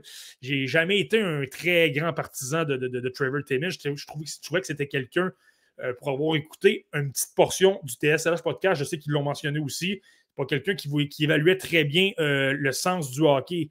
donc, je, suis le premier d'accord. Là, par contre, tu ajoutes Nick Bobrov qui n'avait pas nécessairement une bonne feuille de route à, avec les Rangers, beaucoup de joueurs trop hauts, des gars justement avec des calibres professionnels, qui avaient de l'expérience professionnelle, comme un Vitaly Kravtsov, comme un Lias Anderson, et on a vu qu'est-ce que ça a donné. C'était pas des gars que j'aimais en passant, en partant. Euh, donc, et le reste de l'organisation, on s'entend, là, tu as peut-être Chris Boucher qui s'est ajouté, mais Martin Lapointe est encore là. Tu as énormément de, recruteurs qui sont encore là de l'époque de, Trevor Timmons. Donc, oui, il y avait Trevor Timmons, mais est-ce qu'on a vraiment fait le grand ménage? Je ne suis pas certain. Tu Ouais, puis honnêtement, il y a, il y a Mio qui le souligne. Timmons, je regarde le repêchage de Columbus, puis il fait du très, très bon travail. Puis effectivement, Marty, si on regarde le repêchage de Columbus, bon, tu me diras qu'Adam Fantilli, ma grand-mère aurait été capable de repêcher Adam Fantilli au troisième rang. Là, ça, ça vaut ce que ça vaut. Mmh. Mais après ça, Gavin Brindley à 34, William Whiteley à 66, Andrew Stratman à 98 et finalement Luca Pinelli à 114. Les Blue Jackets de Columbus semblent avoir une super belle récolte. Ouais, super belle récolte. Tu vois, on n'a pas peur nécessairement du gabarit. Il y a quatre joueurs là-dedans sur cinq qui, ont, qui font moins de six pieds. Euh, là, de là à dire que j'attribuerais le mérite à, Trevor Timmons complètement, il faut faire attention. C'est un co-directeur du recrutement. Tu as Ville Siren qui est là également, qui est un Finlandais. Euh, je vais faire attention. Est-ce que c'est. Ça ressemble pas beaucoup à des joueurs à la Trevor Timmons, honnêtement. Là, Trevor Timmons, habituellement, c'est davantage euh, du talent, comme je te répète, des, des joueurs avec beaucoup de talent naturel et qui l'ont peut-être moins parfois dans la compréhension du jeu, alors qu'un Brindley, un White, là, c'est. Euh, ça cadre peut-être un peu moins avec ce qu'il fait habituellement. Donc, euh, peut-être, peut-être un petit peu plus. Euh, c'est un joueur de la USHL, c'est un gars de la, des États-Unis. On sait que Trevor Timmons a toujours affectionné cet endroit-là. C'est peut-être sur ce, ce point-là, ce plan-là là, que ça, ça peut avoir une influence. On a quatre joueurs des États-Unis sur cinq qui, jouent dans, qui jouent aux États-Unis. En tout cas, là, c'est Fantilli est un Canadien, mais euh, c'est ça. C'est à voir. Marty, on le sait, c'est pas une grande cuvée pour la LHJMQ. C'était peut-être une surprise. En fait, c'était une surprise de ne pas voir Ethan Gauthier être repêché au premier tour ou peut-être Étienne Morin. Euh, mais ça reste que ce n'est pas dans l'ensemble une grande cuvée.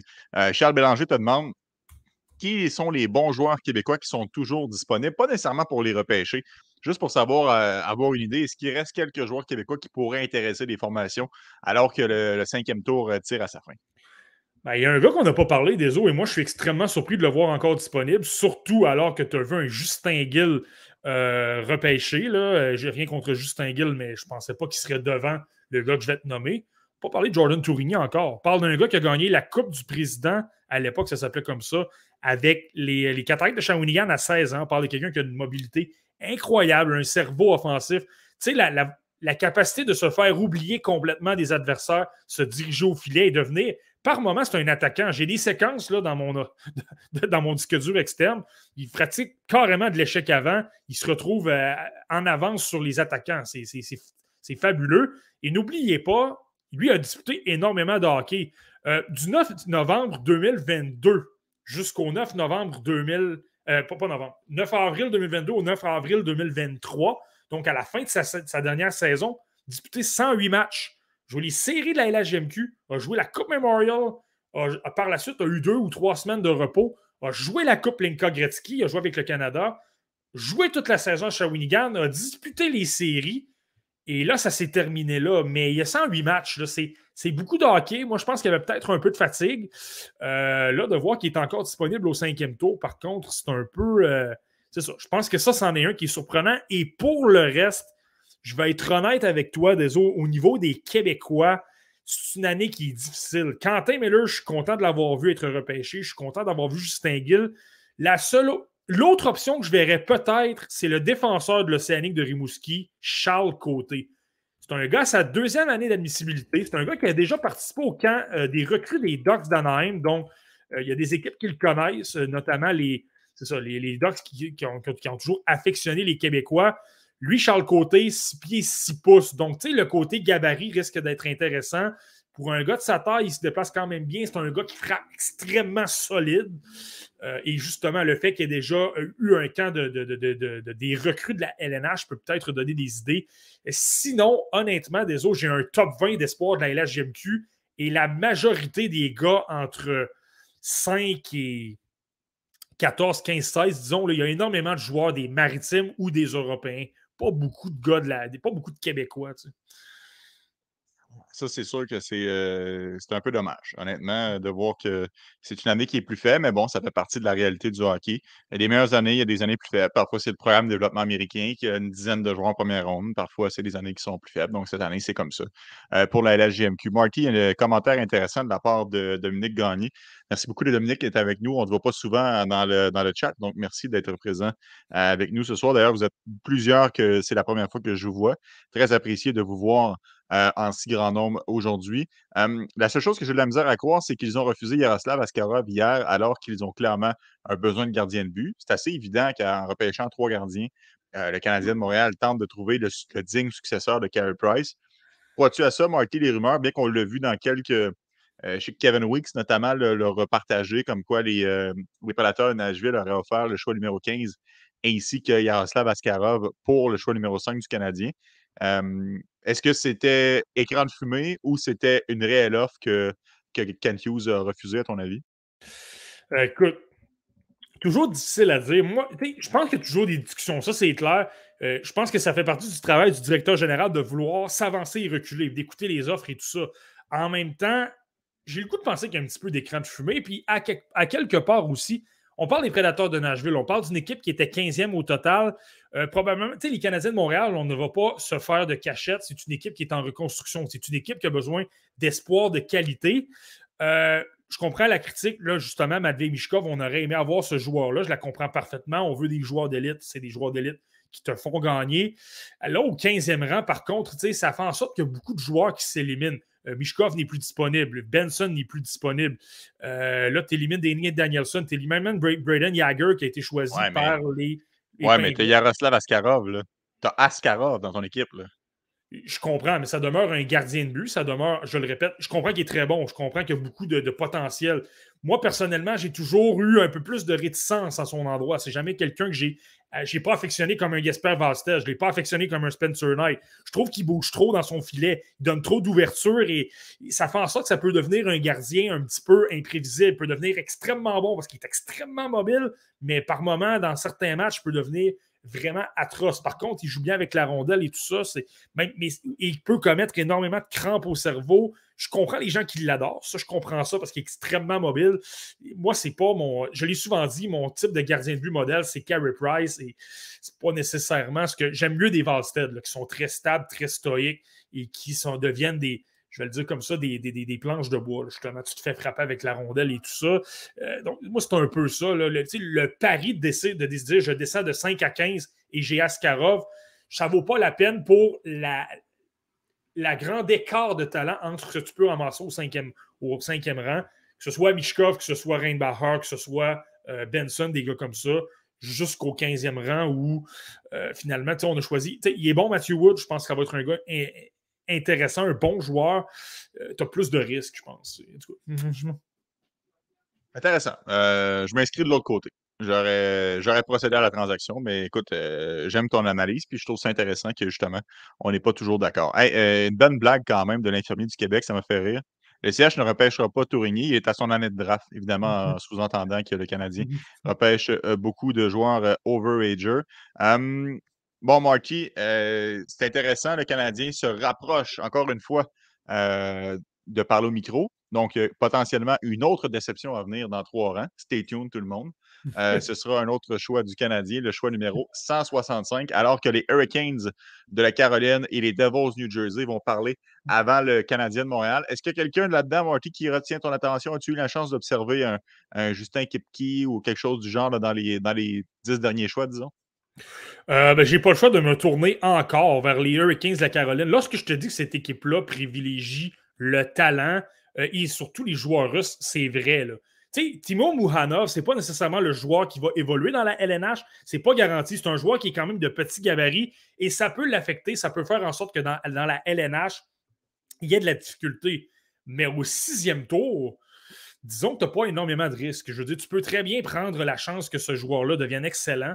Je sais qu'il y a des gens qui l'ont dans leur top 32 parce qu'ils trouvent qu'il a des mains incroyables. C'est quelqu'un qui travaille bien. Il est meilleur défensivement quand même euh, que ce qu'on peut penser. Là, pour un Russe, c'est quelqu'un qui a quand même une bonne application au détail.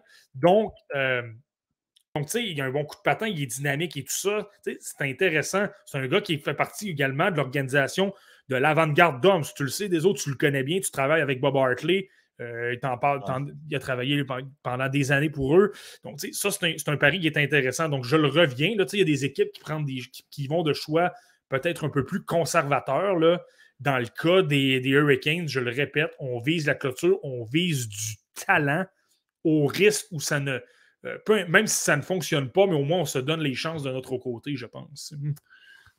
Parce que rendu à, ce stade-ci du repêchage, ça ne sert à rien de tenter de viser un, joueur euh, conservateur, parce que s'il est conservateur, c'est qu'il n'est pas assez bon pour jouer dans la Ligue nationale de hockey. Ça prend quelqu'un qui a une qualité exceptionnelle, mais un gros défaut. Ce qui explique pourquoi il est encore disponible au sixième rang. Et là, tu espères mmh qu'avec ton équipe de développement, tu sois en mesure de travailler sur les défauts pour en faire justement un joueur de hockey. Si la personne est average, disons, à 65% dans toutes les caractéristiques, les chances qu'elle évolue éventuellement sur une troisième paire ou sur un quatrième trio sont peut-être là, mais ça va être marginal. Ça va être un joueur qui va jouer maximum 10, 12, 15 matchs en Ligue nationale de hockey. Donc, ça prend quand même quelqu'un euh, qui espère avoir justement un certain potentiel. Le Canadien de Montréal sera la prochaine équipe à parler alors que Cole Brown vient d'être le choix des euh, Devils du New Jersey. On est rendu au 165e rang. 165e euh, rang, ça correspond au euh, premier choix de sixième tour du Canadien de Montréal. Donc, la sixième ronde vient de débuter. Il y a quelques sélections à peine. Je vous rappelle que le Canadien a un choix de sixième tour et il y aura un autre choix de septième tour à venir. Ils viennent de repêcher Philippe Eriksson en Suède, 6 pieds, 172, 172 livres un joueur de centre, Marty, cette fois-ci. Ouais, Philippe Eriksson, ben, il joue pour la formation euh, de Vaxo dans la Ligue suédoise des moins de 20 ans. Encore là, désolé, je te dis que c'est un gars que j'ai peut-être vu dans des croisements, mais pas. Euh, j'ai pas de. J'ai pas nécessairement pensé euh, regarder ce joueur-là. donc, lui, c'est un peu la même chose. C'est dans la catégorie de joueurs qu'on va devoir revoir euh, d'ici la fin de la semaine. On vous reviendra dimanche, comme tu disais, pour l'épisode où on va faire vraiment un récapitulatif. Tous les joueurs qu'on a moins eu le temps d'observer, là, on va vraiment euh, le faire. Et tu vois, lui aussi, c'est un gars qui sort un petit peu euh, du champ gauche, disons-le comme ça. C'est un late. Donc, première année d'admissibilité, mais un late, le 5 novembre 2004. Puis, tu vois, il n'y a pas énormément qui l'avait sous leur radar. Il y a FC Hockey qui l'avait 239e. On ne parle même pas d'un joueur vraiment classé pour le, pour, les sept tours du repêchage, si tu veux. Là. Euh, donc, euh, il faudra voir. C'est dur, euh, dur à dire pour l'instant. Oui, effectivement. un autre joueur qui. On va avoir beaucoup de pain sur la planche d'ici dimanche. Ça, il n'y a pas de doute là-dessus. tu sais, Marty, j'ai observé quelque chose d'intéressant, puis je t'en fais quand même part parce que on parle que le repêchage 2023, souviens-toi quand on a commencé ce podcast ensemble il y a de cela plus de deux ans, on avait identifié le repêchage 2023 comme étant un repêchage exceptionnel.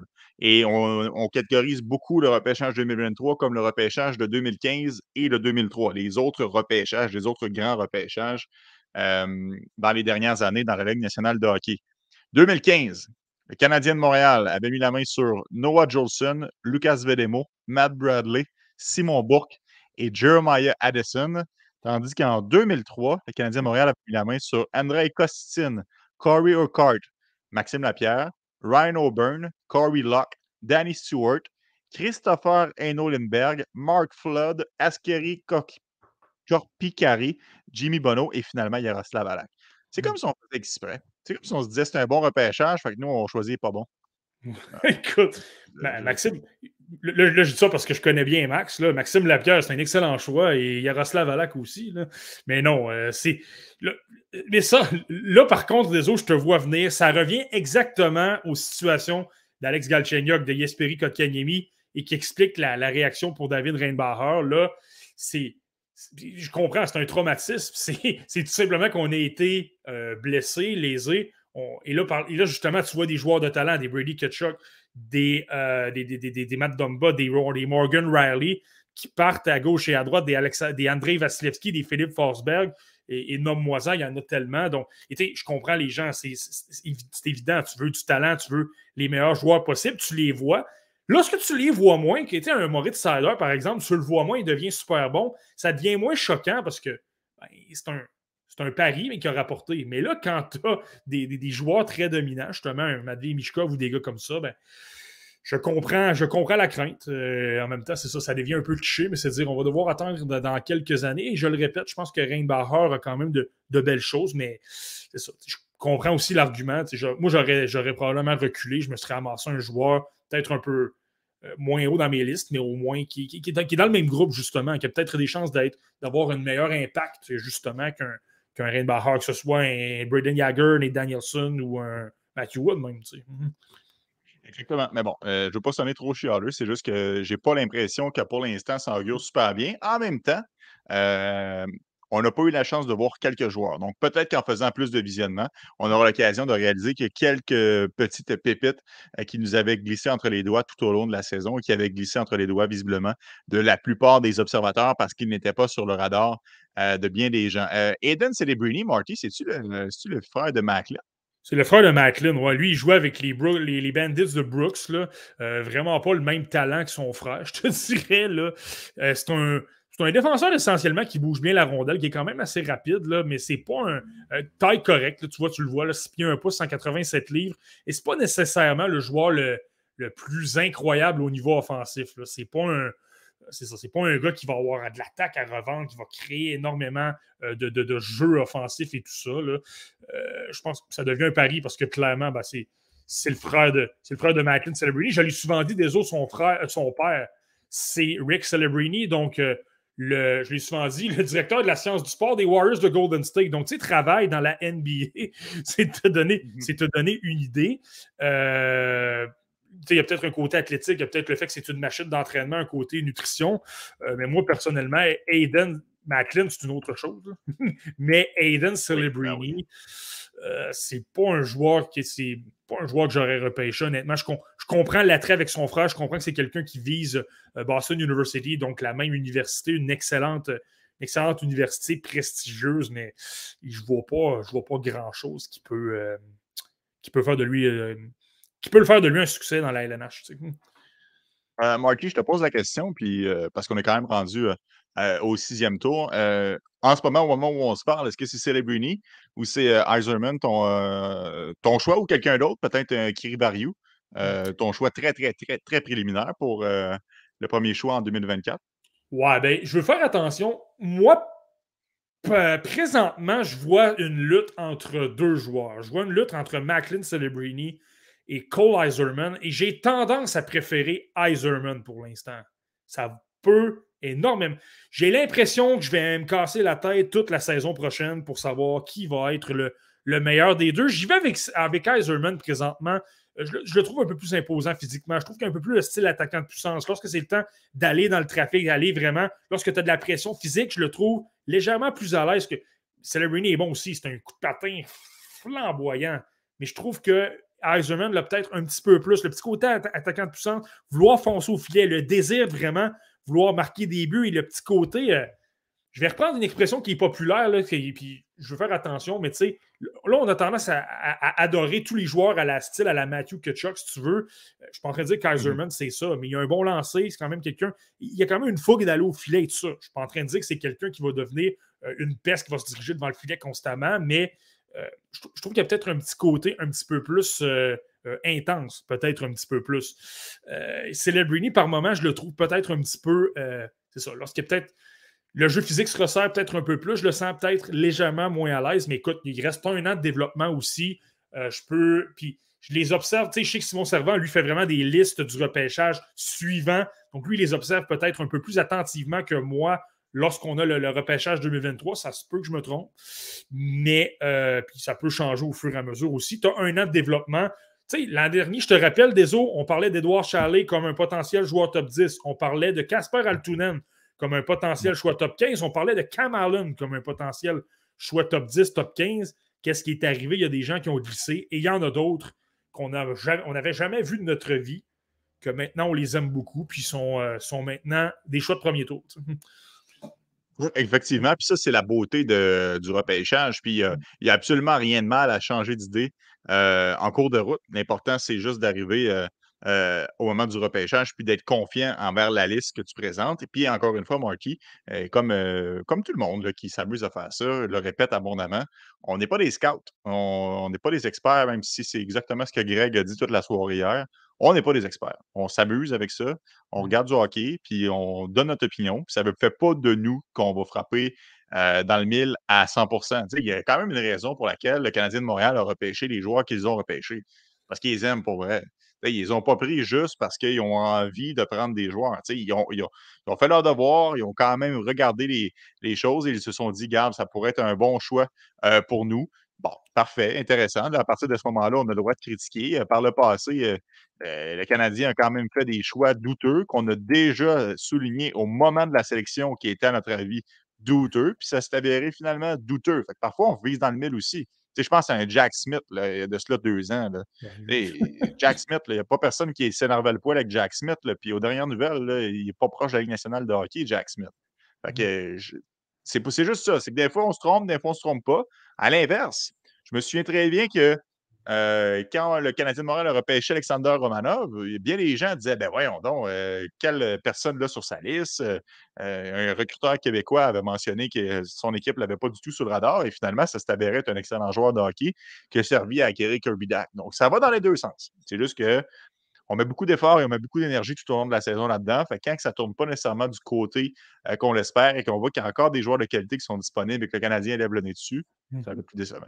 Hmm. Ouais, c'est clair, mais tu sais, c'est ça. On est à une portion du repêchage où justement tu tentes des, euh, tu prends des chances avec certains joueurs.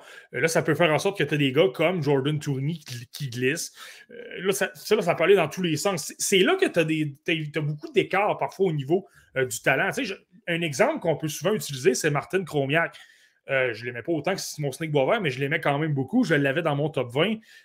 moi, je m'attendais à ce que ce soit un choix de deuxième tour. Euh, il avait joué dans la OHL, il avait joué à Kingston, il avait joué avec Shane Wright. C'était intéressant. Il avait un gros lancer. Tu vois qu'il avait une belle chimie. C'était quelqu'un qui travaillait fort. Par moments, dans ses replis défensifs, c'était impressionnant.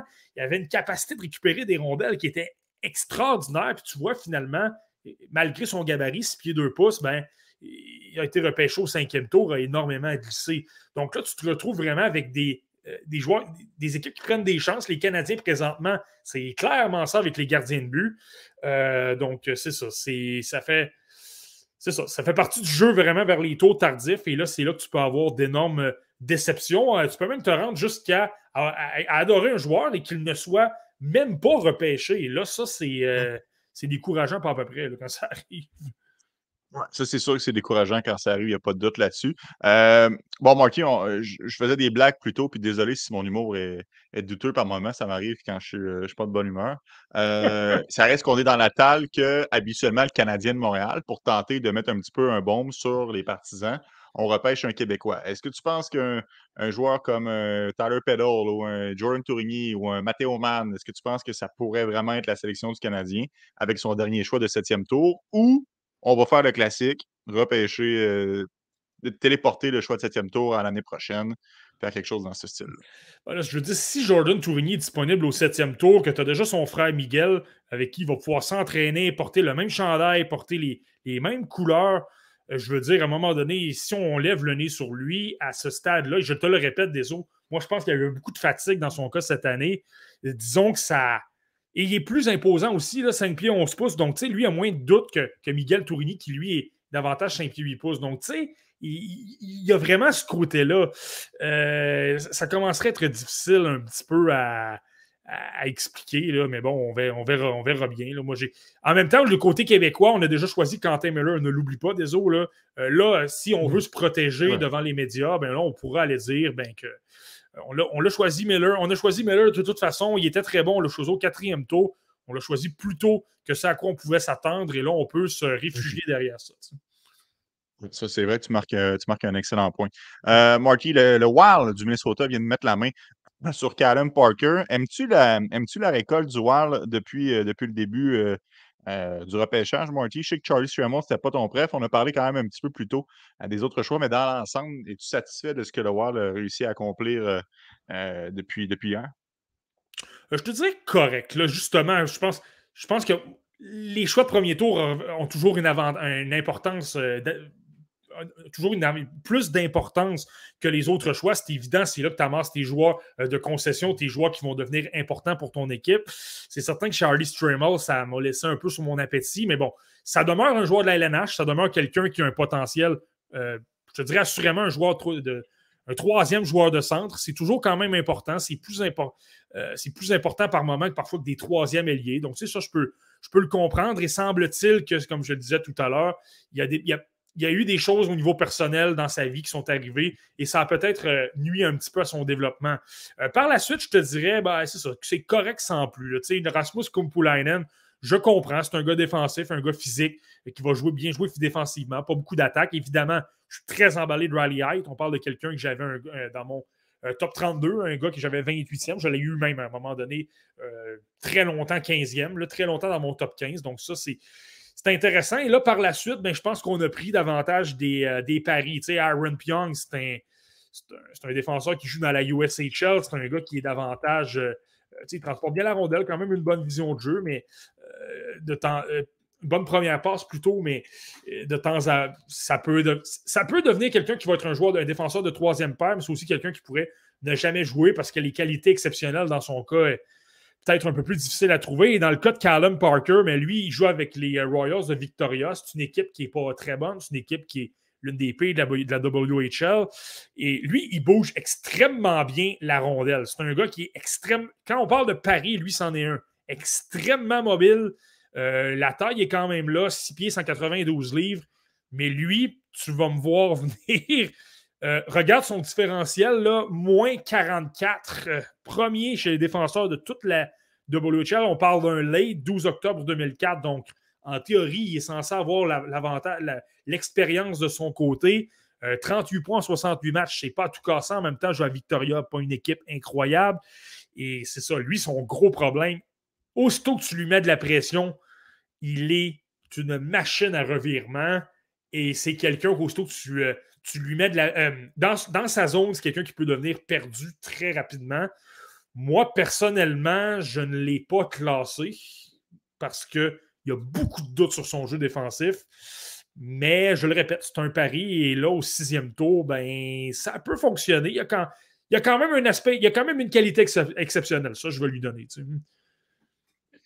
OK, bon, intéressant, Marty. Euh, est-ce que tu as une équipe qui a retenu ton attention, que tu as trouvé qu'ils ont fait quand même une belle récolte, qui ont fait des bons coups? Est-ce qu'il y a une formation que tu as en tête qui, euh, qui vient rapidement, que tu dis Ah, moi, j'ai l'impression que cette formation-là va sortir euh, gagnante dans quelques années. On va revenir sur le repêchage 2015 et on va se dire Waouh, quel, quel, quel beau travail de la part des recruteurs. Ben, c'est un drôle d'hasard. Je, pourrais te parler des Hurricanes de la Caroline. Je l'ai mentionné quelques fois depuis, le, euh, début, de, depuis le début de, des tours 2 à 7. Là. Je vais aller du côté des Devils du New Jersey. On n'a pas de choix de premier tour. On est des choix plus tardifs.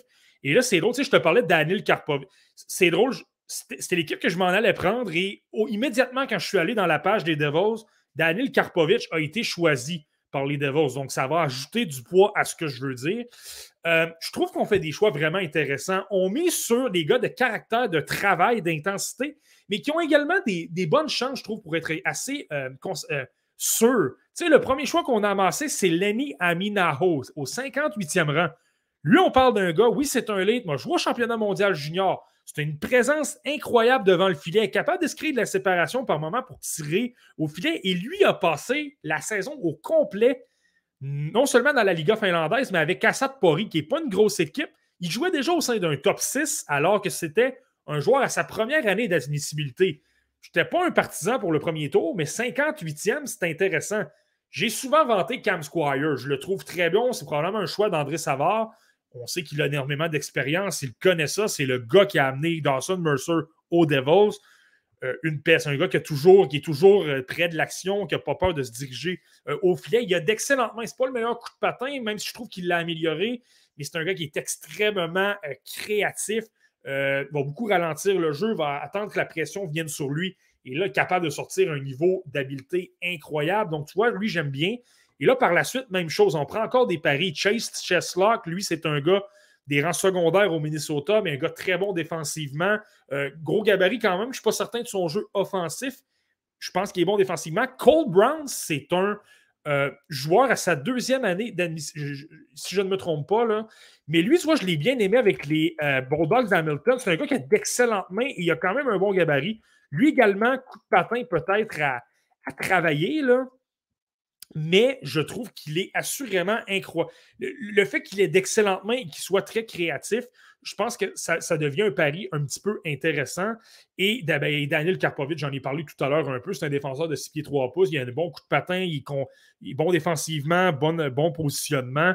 Et euh, même chose, je l'ai observé dans des compétitions contre la Russie euh, au mois de mai. Euh, il y a eu des matchs, il y avait 9, 10 avantages numériques pour la Russie il était en désavantage numérique, bloquait des tirs constamment bien placés, trouvait façon d'anticiper ce que l'adversaire faisait. Lui, je pense, Karpovic, c'est un gars que je serais pas surpris qu'il devienne un excellent défenseur, un peu à la Ladislav Gravrikov, un peu dans ce style-là, un gars très bon dans les deux sens de la patinoire, très responsable, un gars qui n'a pas peur de se sacrifier. Là.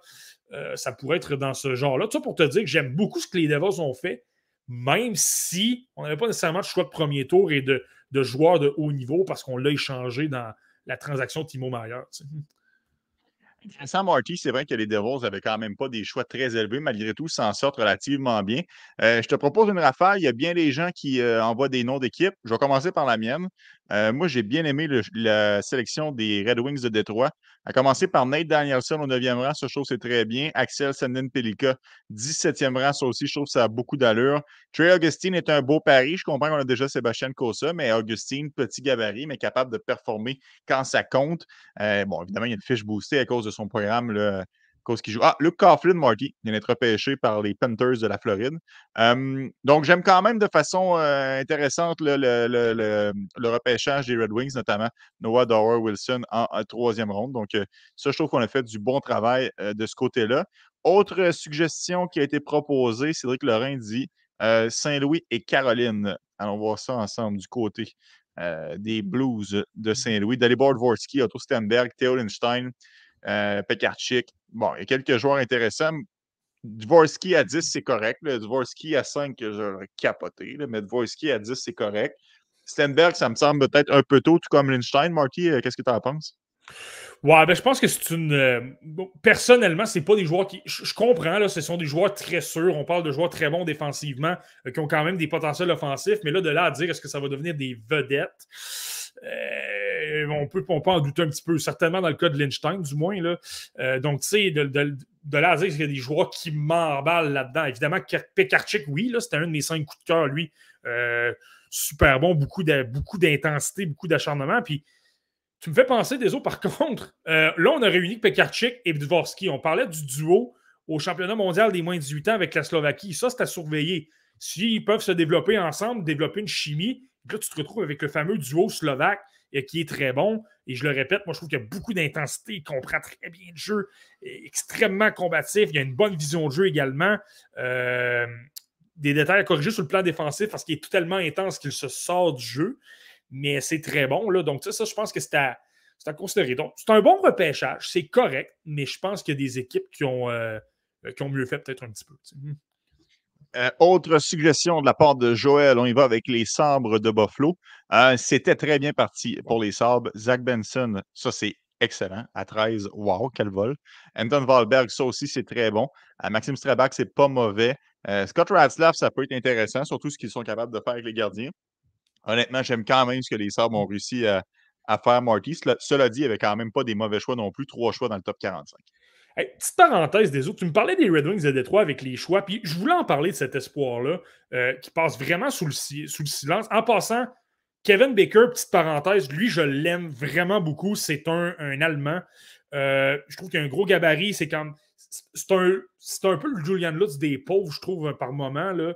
Euh, il a un bon gabarit, 6 pieds, 165 livres, protège bien sa rondelle, il a un bon lancer, quand même une bonne intensité. Évidemment, joue en Allemagne dans la Ligue junior. Je ne joue même pas dans la Dell allemande, je joue dans la Ligue junior. Donc, tu dois te garder quand même une gêne, là, mais de le prendre au 147e rang, c'est bon. Mais moi, je voulais inciter euh, des autres sur Rudy Guimont au, sixième tour, 169e rang au total. Pourquoi je parle de Rudy Guimont? Tu dois me voir venir un peu des eaux. C'est un Montréalais, lui. C'est un gars qui euh, est natif de Pointe-Claire. Lui jouait pour une toute petite université, euh, pas université, mais une école secondaire, Taft School. Lui, c'est un gars qui va se diriger du côté de Yale en 2024. Donc, un, tu peux deviner que ce gars-là est intelligent de se diriger dans un programme comme ça.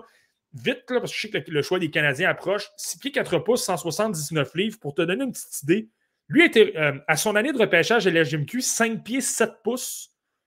Au début de la dernière saison, 6 pieds 1 pouce. Maintenant, 6 pieds 4 pouces. Et pour l'avoir observé, il est athlétique, il bouge bien, il est, euh, combatif. C'est quelqu'un qui peut défier les couvreurs et tout ça. Donc, le côté technique est intéressant. Il y a des choses à travailler, notamment vraiment, euh, donne vraiment beaucoup de retours. Je ne suis pas certain que son sens de l'anticipation est toujours bon. Moi, je pensais qu'il serait repêché en 2024 parce que je pense que c'est quelqu'un qui est un projet à vraiment très, très, très long terme de bâtir son jeu, euh, bâtir son gabarit, tout ça, prendre de l'expérience. Mais je trouve que c'est un pari quand même intéressant des Red Wings. Là, on parle souvent des Devon Levi et tout ça. Peut-être un gars dans cette euh, lignée-là. On parle de quelqu'un du West Island. Là, Intéressant, Marty. Le Canadien va repêcher dans deux sélections. Je te donne euh, quelques équipes rapidement. tu, peux me faire ça, tu peux me faire ça short and sweet ou sinon on y reviendra tout à l'heure. Simon Servant propose. oh, pourquoi qu'on ne voit plus les commentaires apparaître? Simon Servant propose les Sharks de San Jose. Ils ont un bon draft. C'est vrai que c'est une équipe qui est revenue. Seattle, moins un fan de Seattle, mais c'est correct. Chacun les goûts. Je ne suis juste pas, tu sais, Charlie Dragicevic, moins, moi, mon truc. les Flyers au la main, selon Pascal. intéressant. donc, Marty, est-ce qu'il y a une équipe là-dedans qui t'a euh, ah, Matt Paradis qui dit euh, on ne voit pas les. Euh, maintenant, ça. Les commentaires. Anyway. Matt Paradis qui dit Rudy Guimont a été pris et bien excité de ça, Marty, donc il te rejoint à, 100% moi, le repêchage des sénateurs d'Ottawa, je le trouve incroyable. Ah, c'est une, blague. Là. On a un choix de quatrième, un choix de cinquième tour. Ah, j'ai bien aimé Hoyt Stanley, là, Matthew Andonovski, qui était le, c'était le partenaire en défense d'Hunter Burstevich. C'est un gars peut-être un peu plus défensif. Je fais des blagues, mais pour revenir à ce que Simon Servant disait sur les charges de San Jose, c'est vrai, je te dirais que c'est une équipe que j'ai bien aimé. Euh, j'aime bien ce qu'on a fait.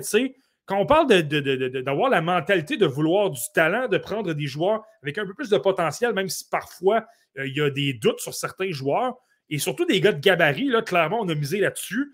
Euh, Will, Smith, peut-être un peu moins gros, mais on sait le talent qu'il a. Quentin Musty, avec son lancer, ses mains, même si c'est pas toujours le plus constant et peut-être pas le meilleur coup de patin, 6 pieds 2 pouces, c'est un gars. C'est un pari excessivement bon au 26e rang. Casper Altunen au 36e rang. Tu t'imagines-tu s'il peut redevenir le Altunen de, 16 ans à 6 pieds 3 pouces et 215 livres? Ça peut être extrêmement payant. Brandon Snowboda, c'est un gros joueur de centre extrêmement pesant, difficile à affronter, bon sur les mises au jeu. Donc, ça, c'en est un autre. Luca Cagnoni, plus petit, mais très bon avec la rondelle également. Ça peut être un excellent pari. Et là, tu sais, Eric Paulcam, c'est quelqu'un qui est plus âgé, 18 ans, mais il a eu une bonne saison. Je pense que ça a été le défenseur par excellence de la USHL. Euh, quand même un bon joueur pour euh, manier la rondelle et tout ça. Euh, donc, et là, et as le fils de Kent Lee, David Lee, là, lui, c'est quel, quel, quel joueur. Mais pour le reste, non, mais, pour, mais je suis d'accord avec Simon. Je pense que c'est un bon. c'est un, une bonne séance jusqu'à maintenant pour les Sharks. Ouais, parce que moi, je n'étais pas tant dans le bandwagon de Quentin Musty, mais à 26, ça ne me dérange pas. Même chose pour Casper Altunen. C'est un beau profil, mais je ne l'aurais pas pris au premier tour. 36, OK, ça, ça, ça peut me convenir. Lucas Cagnani, on en a parlé abondamment. Il a glissé beaucoup et d'être repêché au quatrième tour. Ça, honnêtement, c'est une. Euh, ils ont fait des bons coups. Ils ont pris des joueurs qui avaient un, beau statut et ils sont tombés devant eux alors qu'ils étaient censés, selon la plupart des observateurs, être repêchés peut-être un petit peu plus haut. Donc, ça, ça peut. Euh, habituellement, c'est assez signe euh, d'un bon repêchage. Fait que ça, tant mieux.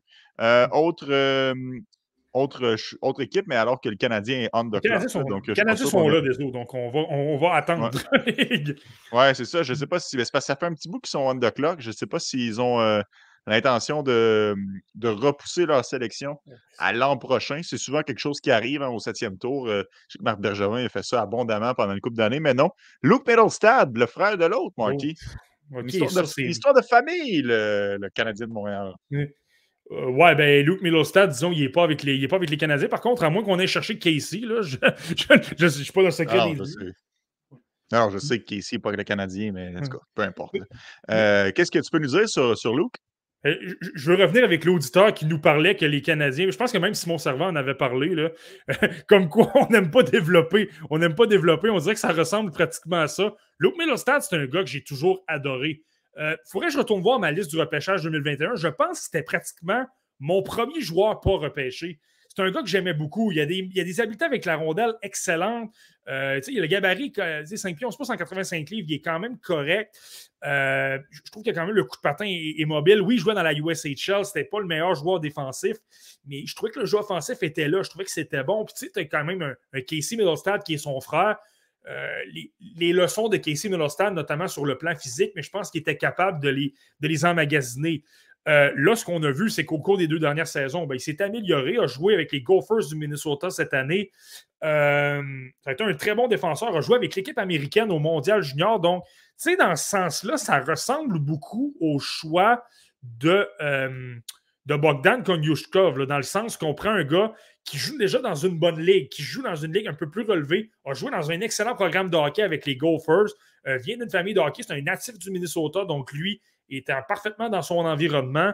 Et euh, non, lui, je trouve que c'est un. Euh, personnellement, je rejoins, je rejoins ce que les gens disaient tout à l'heure, la, la, fameuse manie de vouloir repêcher des joueurs plus. Moi, c'est là que j'ai. Je ne suis pas nécessairement friand de repêcher des joueurs plus tard. S'il est si bon que ça, repêche le don à 17 ans, ça va t'éviter euh, de le donner aux autres à 19. Moi, c'est comme ça que j'ai tendance à le voir.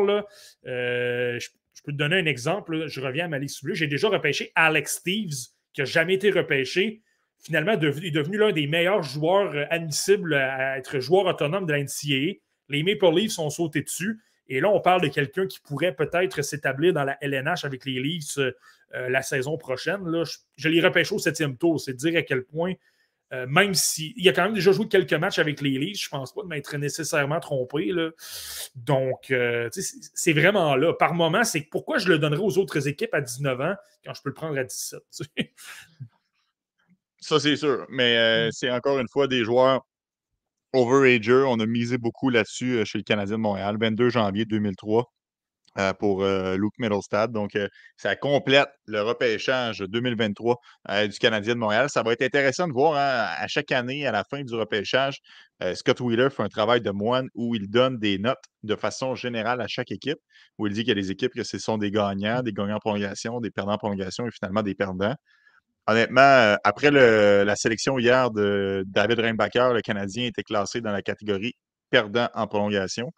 Je serais très surpris qu'on soit catégorisé parmi les gagnants euh, ce soir, mais bon, ce serait intéressant de voir quand même où est-ce qu'on va aller. C'est un, observateur parmi tant d'autres, mais j'aime bien lire quand même le travail de Scott Wheeler. Je vous invite à le faire si jamais vous avez dit athlétique. Euh, Mathéo Mann, Marty, défenseur format géant, un choix énorme, un choix qu'elle est entre Flyers de Philadelphie.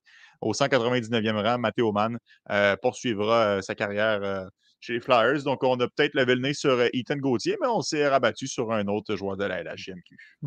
Oui, absolument. Ben, écoute, ça fait extrêmement Flyers de Philadelphie comme choix. Matteo Mann, là, si. Je t'aurais pas dit que j'aurais prédit qu'il se retrouverait là. Moi, personnellement, j'aurais parié sur les Bruins de Boston et plus tôt. Mais qu'il se retrouve avec les Flyers, là, on parle d'un gars. Il y a à peu près rien. Il y a à peu près seulement ça. Je veux dire, il y a aucune. Il est, il, est, pas, il est mauvais en relance, il a pas nécessairement de jeu offensif. Écoute, 5 euh, aides seulement, ça te donne une idée. Euh, c'est un, gars, un gars mobile, par contre. C'est un gars par moment. Euh, je te dirais que c'est un gars quand même intelligent par moment dans sa zone. Il a quand même une bonne. Et comme il a une excellente portée, quand même, de quand même capable de limiter les espaces, mais surtout, là, ça c'est clair, c'est l'un des, sinon le meilleur de ce repêchage-là. Au niveau des mises en échec, frappe extrêmement solide. Tous les matchs que tu peux observer de lui, tu le surveilles parce que c'est trois, quatre bonnes, pas juste pas simplement bonnes, des mises en échec qui font mal. Tu as mal pour le joueur qui reçoit cette mise en échec-là. Est-ce que ça va devenir un défenseur de première paire? Non. Est-ce que ça va devenir un défenseur de deuxième paire? Non. c'est probablement un sixième défenseur, mais avec une spécialité. Tu sais, quand je te parle d'une qualité exceptionnelle, lui, c'est clairement la force physique. Tu peux le placer au sein d'une troisième paire extrêmement physique euh, qui va obtenir euh, environ 8 points par saison en 70 matchs. Vraiment pas le, joueur le plus emballant, mais par moment, des joueurs comme ça qui coûtent 800, 900 000 et qui sont extrêmement intimidants, ben, ça peut t'en prendre. Et au septième tour, ben, on s'entend, ça devient un pari. Oui, exactement. C'est un peu euh, la réincarnation de Samuel Morin, dans le fond, dix ans plus tard. Mais bon, à quelques exceptions près. évidemment, Samuel Morin avait été un choix de premier tour versus un choix de septième tour. Je le sais que c'est différent, mais tu comprends ce que je veux dire. Mmh en termes de joueur qui vient avec un mmh. énorme gabarit, qui n'a pas mmh. nécessairement le plus d'aptitude offensive. Plus de sens du jeu euh, défensif, par contre, aussi. Samuel Morin, disons que ça laissait désirer par moment. ouais. euh, je suis curieux de vous entendre à la maison. Euh, un, ça fait trois heures qu'on parle. On a assez parlé. Euh, vous êtes mmh peut-être même tanné de vous parler, mais euh, probablement pas parce que vous êtes encore très nombreux. Merci beaucoup d'être avec nous en ce jeudi après-midi. Mais je serais curieux de vous entendre. Si vous aviez une note sur 10 à donner euh, aux Canadiens de Montréal pour les deux séances de repêchage, donc celle d'hier ainsi que celle d'aujourd'hui combinée, sur 10, vous iriez avec quelle note? Marty, je vais commencer avec toi. Tu irais avec quelle note pour la récolte du CH? La récolte des Canadiens de Montréal, je l'ai souvent dit, là, moi je trouve que c'est moins, c'est moins épais qu'on le pense pour euh, David Reinbacher et je pense que le premier choix vraiment pèse beaucoup dans la balance. Euh, par contre, c'est certain, je regarde Jacob Fowler, évidemment, c'est très bien, mais pour le reste, je pense que je vais y aller avec un 6 sur 10. Donc, je pense que Reinbacher. 6 sur 10 Marty, là. Ça peut être un 6 sur 10. 6 sur 10 à l'école des autres, tu es, tout près de la note de passage. C'est c'est pas super emballant, mais en même temps, tu passes. C'est normal sans plus, je vais le dire comme ça. David Reinbacher, c'est pas euh, la Matvey Mishkov non plus, par contre. C'est pas Zach Benson. Euh, tu peux pas donner un 10 pour ce choix-là non plus.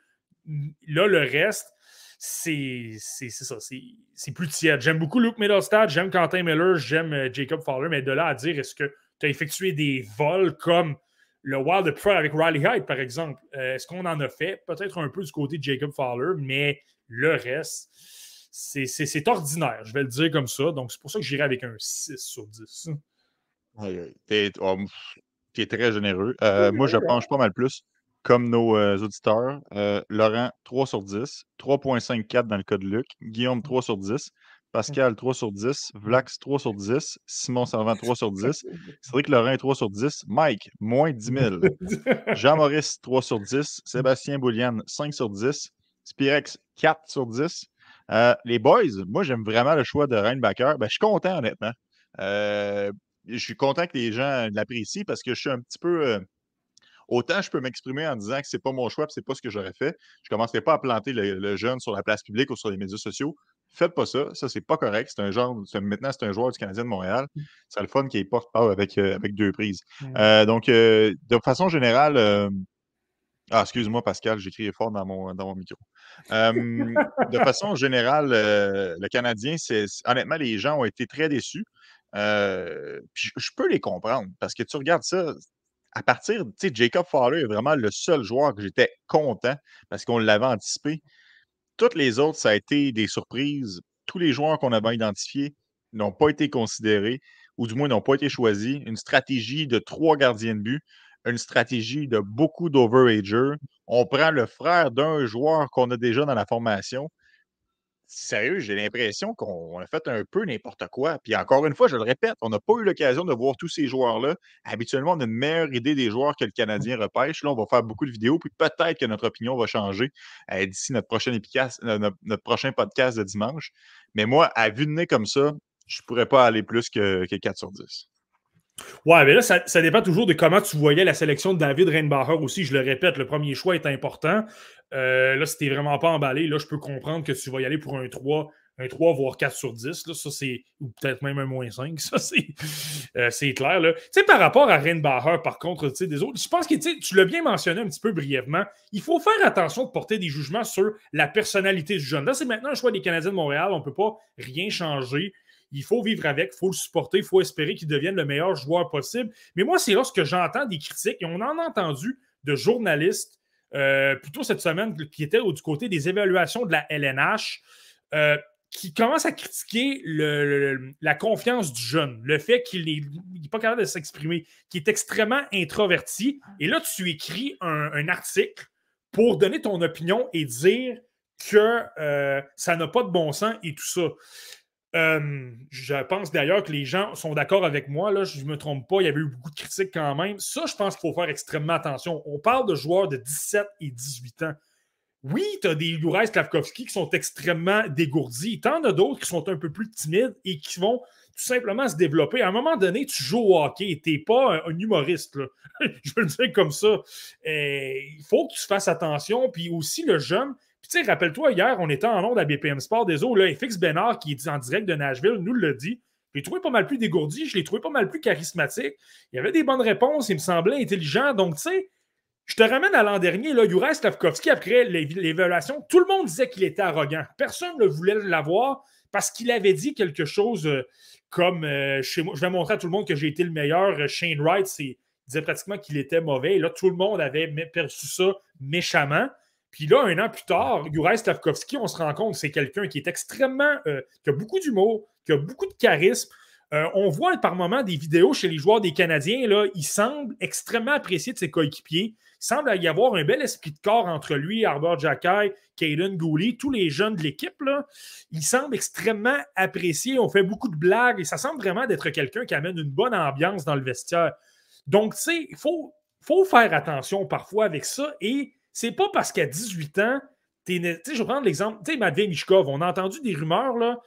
Euh, oui, il est peut-être un peu arrogant, mais tu sais, c'est un moment de, à ce que tu as à 18 ans, ce n'est pas ce que tu vas être à, 24. Je suis convaincu qu'il y a plein de gens ici qui regrettent qu'ils ont été à 18 ans pour toutes sortes de raisons. C'est normal, c'est des joueurs, c'est des, on, est, on, a tous 18 ans, on est tous jeunes, on a tous des, des problèmes de maturité.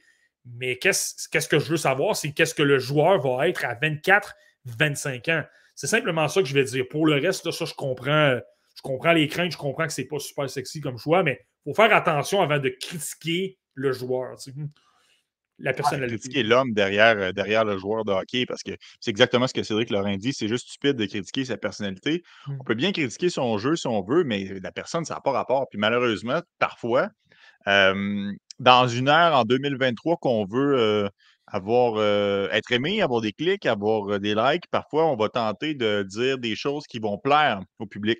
Et lorsque le public, on se rend compte que ce qu'ils ont envie d'entendre, c'est on veut Matvey Mishkov, puis David Reinbacher, c'est pas nécessairement le, choix sexy. Si on commence à aller dans cette dans cette, euh, dans cette direction-là pour plaire au public, je trouve qu'on perd un petit peu de vue euh, le, principe d'un journaliste. C'est tu es censé rapporter des faits, pas nécessairement planter des joueurs. Mais bon, ça, ce mmh sera pour, un autre, euh, pour une autre histoire. Cela dit, je ne sais pas si c'est parce qu'à quel point le, le, repêchage aujourd'hui a été mauvais que je suis plus en paix, on dirait, avec le choix de David Reimbacher, parce que ça, ça reste quand même un joueur. je sais que c'est drôle à dire, mais c'est ça pareil. Mmh. tu sais, ça reste quand même un joueur qui a été repêché cinquième plutôt que septième ou huitième. Fait ultimement, même si la différence entre les choix 5 et 7 et les choix 70 et 90 ne sont mmh. pas les mêmes, ça reste que c'est un bon joueur de hockey qui va rendre des gros services aux mmh. Canadiens de Montréal, qui va s'établir comme une valeur sûre dans la brigade défensive du club. Fait ultimement, ce repêchage-là, à moins d'une énorme surprise, on pourra toujours compter sur ce joueur-là qui est une valeur très sûre. Le seul problème, c'est vraiment les autres choix. J'ai vraiment l'impression d'avoir c'est Simon, Simon a écrit un super beau commentaire à, cet effet-là. Laisse-moi laisse revenir un petit peu en arrière, Marky. Miedema qui sort après Jacky, Pinelli et Cagnoni qui sortent après le défenseur russe de 20 ans, Cam derrière Harris et même Thomas Milic derrière l'autre gardien russe. juste comme ça, tu dis, il y aurait possibilité de prendre des joueurs qui, selon le commun des mortels, selon le consensus, ça ne veut pas nécessairement dire que c'est la vérité absolue, aurait pu paraître sur papier plus excitant, mais on a décidé d'aller dans une autre direction du côté du mmh. Canadien de Montréal. Et c'est ce qui explique un peu cette ère euh, défaitiste, du moins chez les, euh, chez les partisans du CH. Mais bon, on donne la chance aux coureurs et on s'en reparle dans, quelques années. Marty, tu veux-tu réagir là-dessus ou je te lance sur autre chose? Euh, ouais, peux-tu me, ramener, par contre, le message de Simon? Je veux simplement revoir quelque chose. J'ai un petit blanc de mémoire, là, mais je... OK, c'est ça. C'est par rapport à Thomas Milic. Euh, tu sais, on a, vu Scott. Euh, on a vu Scott, euh, c'est peut-être pour les autres équipes, mais tu vois un gars comme Scott Ratzlaff être repêché. C'était l'adjoint à Milic. Milic a été le gardien d'équipe Canada Junior. Il a été très bon. Oui, il n'a pas nécessairement gros en gabarit, mais il a montré que dans les gros moments, il était capable de faire le travail. Il a amené son équipe, euh, les Thunderbirds de Seattle, au titre cette année, à la finale l'an dernier et à la Coupe Memorial. Je pense que c'est un joueur qui. Euh, moi, je suis un. Tu sais, William Rousseau, à quelque part, je pouvais la comprendre. Il n'y a pas eu le les projecteurs, un peu à la Coupe Memorial, mais pas au Mondial Junior. Tu sais à quel point le Mondial Junior a encore plus d'importance. Là, on. Bon, je, m'explique mal un peu, puis je comprends le commentaire. Je rejoins beaucoup Simon. Là, tant qu'à ça, surtout que tu as déjà pris des gardiens de gros gabarits, euh, notamment un Quentin Miller et tout ça devant, ben, prends une chance, là, disons. Euh, le, côté confiance, le côté pression, il est là, il n'y a pas de problème. Exact. Euh, Marty, question. Euh, de Allen Gaming. Allen Gaming, en fait, c'est juste parce qu'il n'y a pas d'espace, ça m'a tout mêlé. à part Bédard, qui va jouer dans la Ligue nationale de hockey dès l'an prochain, à ton avis? Ça, c'est une bonne question. Euh, moi, je dirais. Ben, Connor Bedard, ça c'est sûr. Je pense qu'Adam Fantilli, c'est un gars qui est prêt pour la LNH. Là, on s'entend, il a complètement. On va voir. C'est quelqu'un qui a déjà qui a déjà laissé entendre qu'il pourrait peut-être retourner euh, à Michigan pour une autre saison. Euh, il a laissé planer le doute un petit peu. Moi, je pense qu'il est prêt, je pense qu'il est correct, ce ne serait pas un problème. Je le verrais très bien avec un Johnny Godreau ou un, Patrick Liney, ce ne serait pas un problème. Euh, Léo Carlson, je pense qu'il est. Je pense qu'il est prêt, mais lui, je pense qu'il va jouer dans la. Je m'attends à le voir dans la SHL encore cette année. Je pense qu'il est encore capable d'aller se développer un petit peu. C'est bon ce qu'il a fait. C'est un joueur top 6. Il a fait de belles choses. Là, tu peux vraiment dominer complètement. on le compare souvent à Matt Sundin, lui. Là. Matt Sundin, c'est un peu la même chose. Avant, euh, One Power, c'était le dernier espoir qui avait joué euh, son année d'après repêchage euh, hors de la LNH. Je pense que ça pourrait être bon pour lui, étant donné qu'il serait. Il y aurait moins les projecteurs aussi devant lui. Pourrait développer son assurance. On le sait, c'est quelqu'un qui a un problème de bégaiement, pas nécessairement la plus grande assurance, disons. le fait de prendre une, une, année de plus au niveau confiance en Suède chez lui, dans son entourage, dans sa langue. Je pense que ça lui ferait euh, beaucoup bien. Donc, peut-être pas lui. Et sinon, je te dirais. Je dirais Bédard et Fantilly, là. Pour le reste, je pense qu'on n'est pas. Euh, je pense que c'est tous des joueurs qu'on va voir dans les. Euh, on ne verra pas dans la LNH du moins. Hmm. On n'est jamais à l'abri à l'abri d'une surprise. Il y aura toujours des joueurs comme Victor Mété qui a popé vraiment très, très tôt, alors que tout le monde ne s'y attendait pas. Ou encore, dans l'histoire plus récente, un Cole Sillinger qui avait été repêché, quoi, 12e par les Jackets, puis finalement, il avait quand même joué une saison complète l'année euh, l'année suivante. Mais ça l'a peut-être rattrapé, Cole Sillinger. Hein? Mmh. je vais aller voir ses stats. Euh, honnêtement, des autres, je Honnêtement, des autres, je vais te surprendre peut-être un peu, là, mais je pense que l'un des joueurs peut-être les, plus près de la LNH, là, je ne suis pas en train de dire le plafond, mais c'est pratiquement Reinbacher. Étant donné le fait qu'il a joué dans la, dans la, Ligue, la National League en Suisse, au sein d'un top 4 contre plein d'anciens de la LNH. Je te dis qu'après Bédard et Fantilly, je ne suis pas en train de dire que ça va devenir le troisième meilleur joueur du repêchage, vraiment pas, mais c'est pratiquement peut-être le joueur le plus prêt, étant donné son gabarit et son, son, euh, sa maturité, si tu veux, sur le plan défensif et physique. C'est pratiquement lui. Là, c'est peut-être parce que justement, j'ai des, euh, des effets déjà vus, puis que ça me fait un peu faire des flashbacks euh, négatifs. mais tu sais, Kotkaniemi, Slavkowski, euh, hein, une transaction. Transaction avec le choix 218. Euh, Kafkami, Slavkowski, euh, ils, ils, ont gradué rapidement dans la Ligue nationale de hockey. Puis là, on remet en doute si c'était une bonne décision. Est-ce qu'on a pris la bonne décision en les faisant, jetant tout de suite dans la gueule du loup? On dit souvent que les défenseurs, c'est plus long. On veut pas, un peu comme tu m'as déjà dit à plusieurs reprises pour Kaylin Goulet, on veut s'assurer qu'ils sont en mesure de faire les petites choses, de progresser parfaitement. Comme ça, quand il va débarquer dans la Ligue nationale de hockey, il va être en mesure de. Oh, alors qu'on félicite le David Paul parce que ce sera sa dernière euh, euh, sélection à titre de directeur général des Prédateurs de Nashville. Moment quand même euh, intéressant du côté de la Ligue nationale de hockey. Est-ce qu'on va vouloir refaire la même erreur qu'on a quand même faite à quelques occasions? Euh, chez Canadien de Montréal. C'est pour ça que je serais très surpris quand même que, qu'il y aura une backer. Puis je sais que c'est pas ça que tu dis, mais je serais quand même très surpris qu'il amorce la saison à Montréal l'année prochaine. Ouais, non, exact. Mais c'est ça. Autant je pense que c'est un joueur qui est prêt, mais c'est qu'il n'y en a pas énormément. Je viens de te dire qu'il y en a simplement deux. Euh, ça revient à ce que je te disais tout à l'heure. Par contre, et ça revient avec, moi, selon moi, Yesperi Kotkaniemi, c'était exactement ça. C'était OK, Brady était, est meilleur, on s'entend, là, mais je pense quand même que c'était un choix qui méritait d'être dans le top 10. Là où on s'est trompé, selon moi, c'est dans le développement. Ce joueur-là n'aurait jamais dû évoluer à Montréal à 18 ans. Il était trop frêle, il était trop fragile. C'était quelqu'un qui se faisait frapper facilement. Il avait l'avantage de jouer en Finlande, dans la Liga finlandaise, où il aurait pu euh, se développer, prendre du coffre, jouer peut-être un peu moins de matchs, mais se développer dans le gymnase, prendre de la force physique. Saku Koivu, qui l'a vu évoluer en Finlande, disait la même chose. Les Canadiens l'ont amené trop tôt dans la LNH et là, les Hurricanes tentent de réparer les pots cassés, mais ça lui a fait mal. David Reinbacher, je te confirme que si il met les pieds dans la LNH à Montréal l'année prochaine, parce qu'on s'entend, ça peut s'emballer facilement. Là, supposons qu'il a un ou deux bons matchs préparatoires. Tu le sais, des là, on va commencer à réclamer qu'il demeure à Montréal. S'il demeure à Montréal et qu'il est dans un troisième, poste de troisième paire avec beaucoup de pression, la pression vient rapidement. Il n'a pas nécessairement le temps de développer son jeu offensif ou plein d'autres trucs. Là, c'est la recette parfaite pour que les gens soient frustrés, qu'ils deviennent un défenseur simplement de deuxième paire, extrêmement défensif, aucun jeu offensif, qui n'a pas développé et n'a rien développé. Là, par contre, c'est là que ça peut grogner. Donc, vraiment, laissons-lui le temps de se développer. Laissons-lui le temps euh, d'apprivoiser certaines choses, notamment son jeu offensif et tout ça. On en reparlera dans deux ans.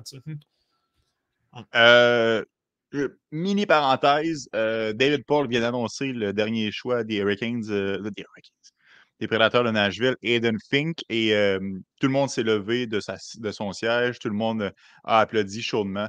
David Paul, quand même, le, seul et unique directeur général de l'histoire de la concession des Preds. donc, ça, c'était quand même un moment touchant. je suis sûr que ça va être partout sur Twitter. Vous aurez l'occasion de revoir si jamais vous n'avez pas eu la chance de voir les images. Marky, il y a quand même quelqu'un qui qui dit Comment pouvez-vous dire que c'était une erreur avec Slavkowski s'il n'a même pas joué une saison complète encore? Bon, c'est pas faux. C'est effectivement le cas. Cependant, euh, quand tu le vois aller sur la patinoire, j'avais l'impression qu'il avait de la difficulté à se protéger. Il se mettait souvent dans des situations qui étaient dangereuses. Je pense qu'il aurait gagné à passer une autre saison de développement. On a pris pour acquis le fait qu'il jouait contre des hommes qui allaient être capables directement de faire le saut dans la Ligue nationale de hockey. Autre erreur, à mon avis, on ne l'a pas envoyé au championnat du monde junior dans le temps des fêtes, alors qu'il aurait pu relancer sa saison, aller dominer, aller tenter de compétitionner. Puis c'est André Tourigny qui le disait euh, dans, dans, une de nos euh, émissions. Il avait la chance d'aller être un leader. C'est pas facile d'être un leader, puis c'est pas donné à tout le monde les moments que tu peux vraiment être un leader. Il aurait eu la chance d'aller être un meneur pour son pays, aller tenter de conquérir une médaille. Puis ça, c'est excessivement bon pour la confiance. Puis finalement, du côté du Canadien, on a préféré conserver ses services à Montréal. Par la suite, il s'est blessé, puis là, ça a été plus difficile. C'est pas la plus grosse des gaffes, mais moi, personnellement, j'ai l'impression que si Juraj Slavkowski, dans un monde utopique et parallèle, où est-ce qu'il est dans le repêchage de cette saison où le Canadien, disons, le ramasse au septième rang? Est-ce qu'il commence vraiment la saison à Montréal ou il a commencé la saison à Montréal parce qu'il avait la pression d'être le premier choix au total? Et là, c'est comme tout le temps un petit peu obligatoire, tu comprends, de tout de suite faire le saut à 18 ans dans la Ligue nationale de hockey. J'espère juste qu'on n'aura pas euh, bafoué notre, notre prise de décision et le développement de ce jeune-là qui, ne veut pas, c'est censé être la, pépite de ton organisation pour les prochaines années. Ouais, ben, petite parenthèse, moi je parlais de Kotkaniemi, je comprends, je, suis d'accord avec les boys, là, tu sais, Slavkovski, c'est il reste une saison aussi. On va attendre avant de dire que c'est une erreur. Moi, je donne 5 ans à un repêchage. Donc, tu sais, on va faire attention. Je rejoins exactement à 100% euh, ce que tu dis. Euh, non, mais je dis pas que c'est une erreur. Juste une erreur de l'avoir mis dans la Ligue nationale de hockey dès sa première année. Moi, c'est juste ça que je dis. Pas la sélection en tant que tel du joueur.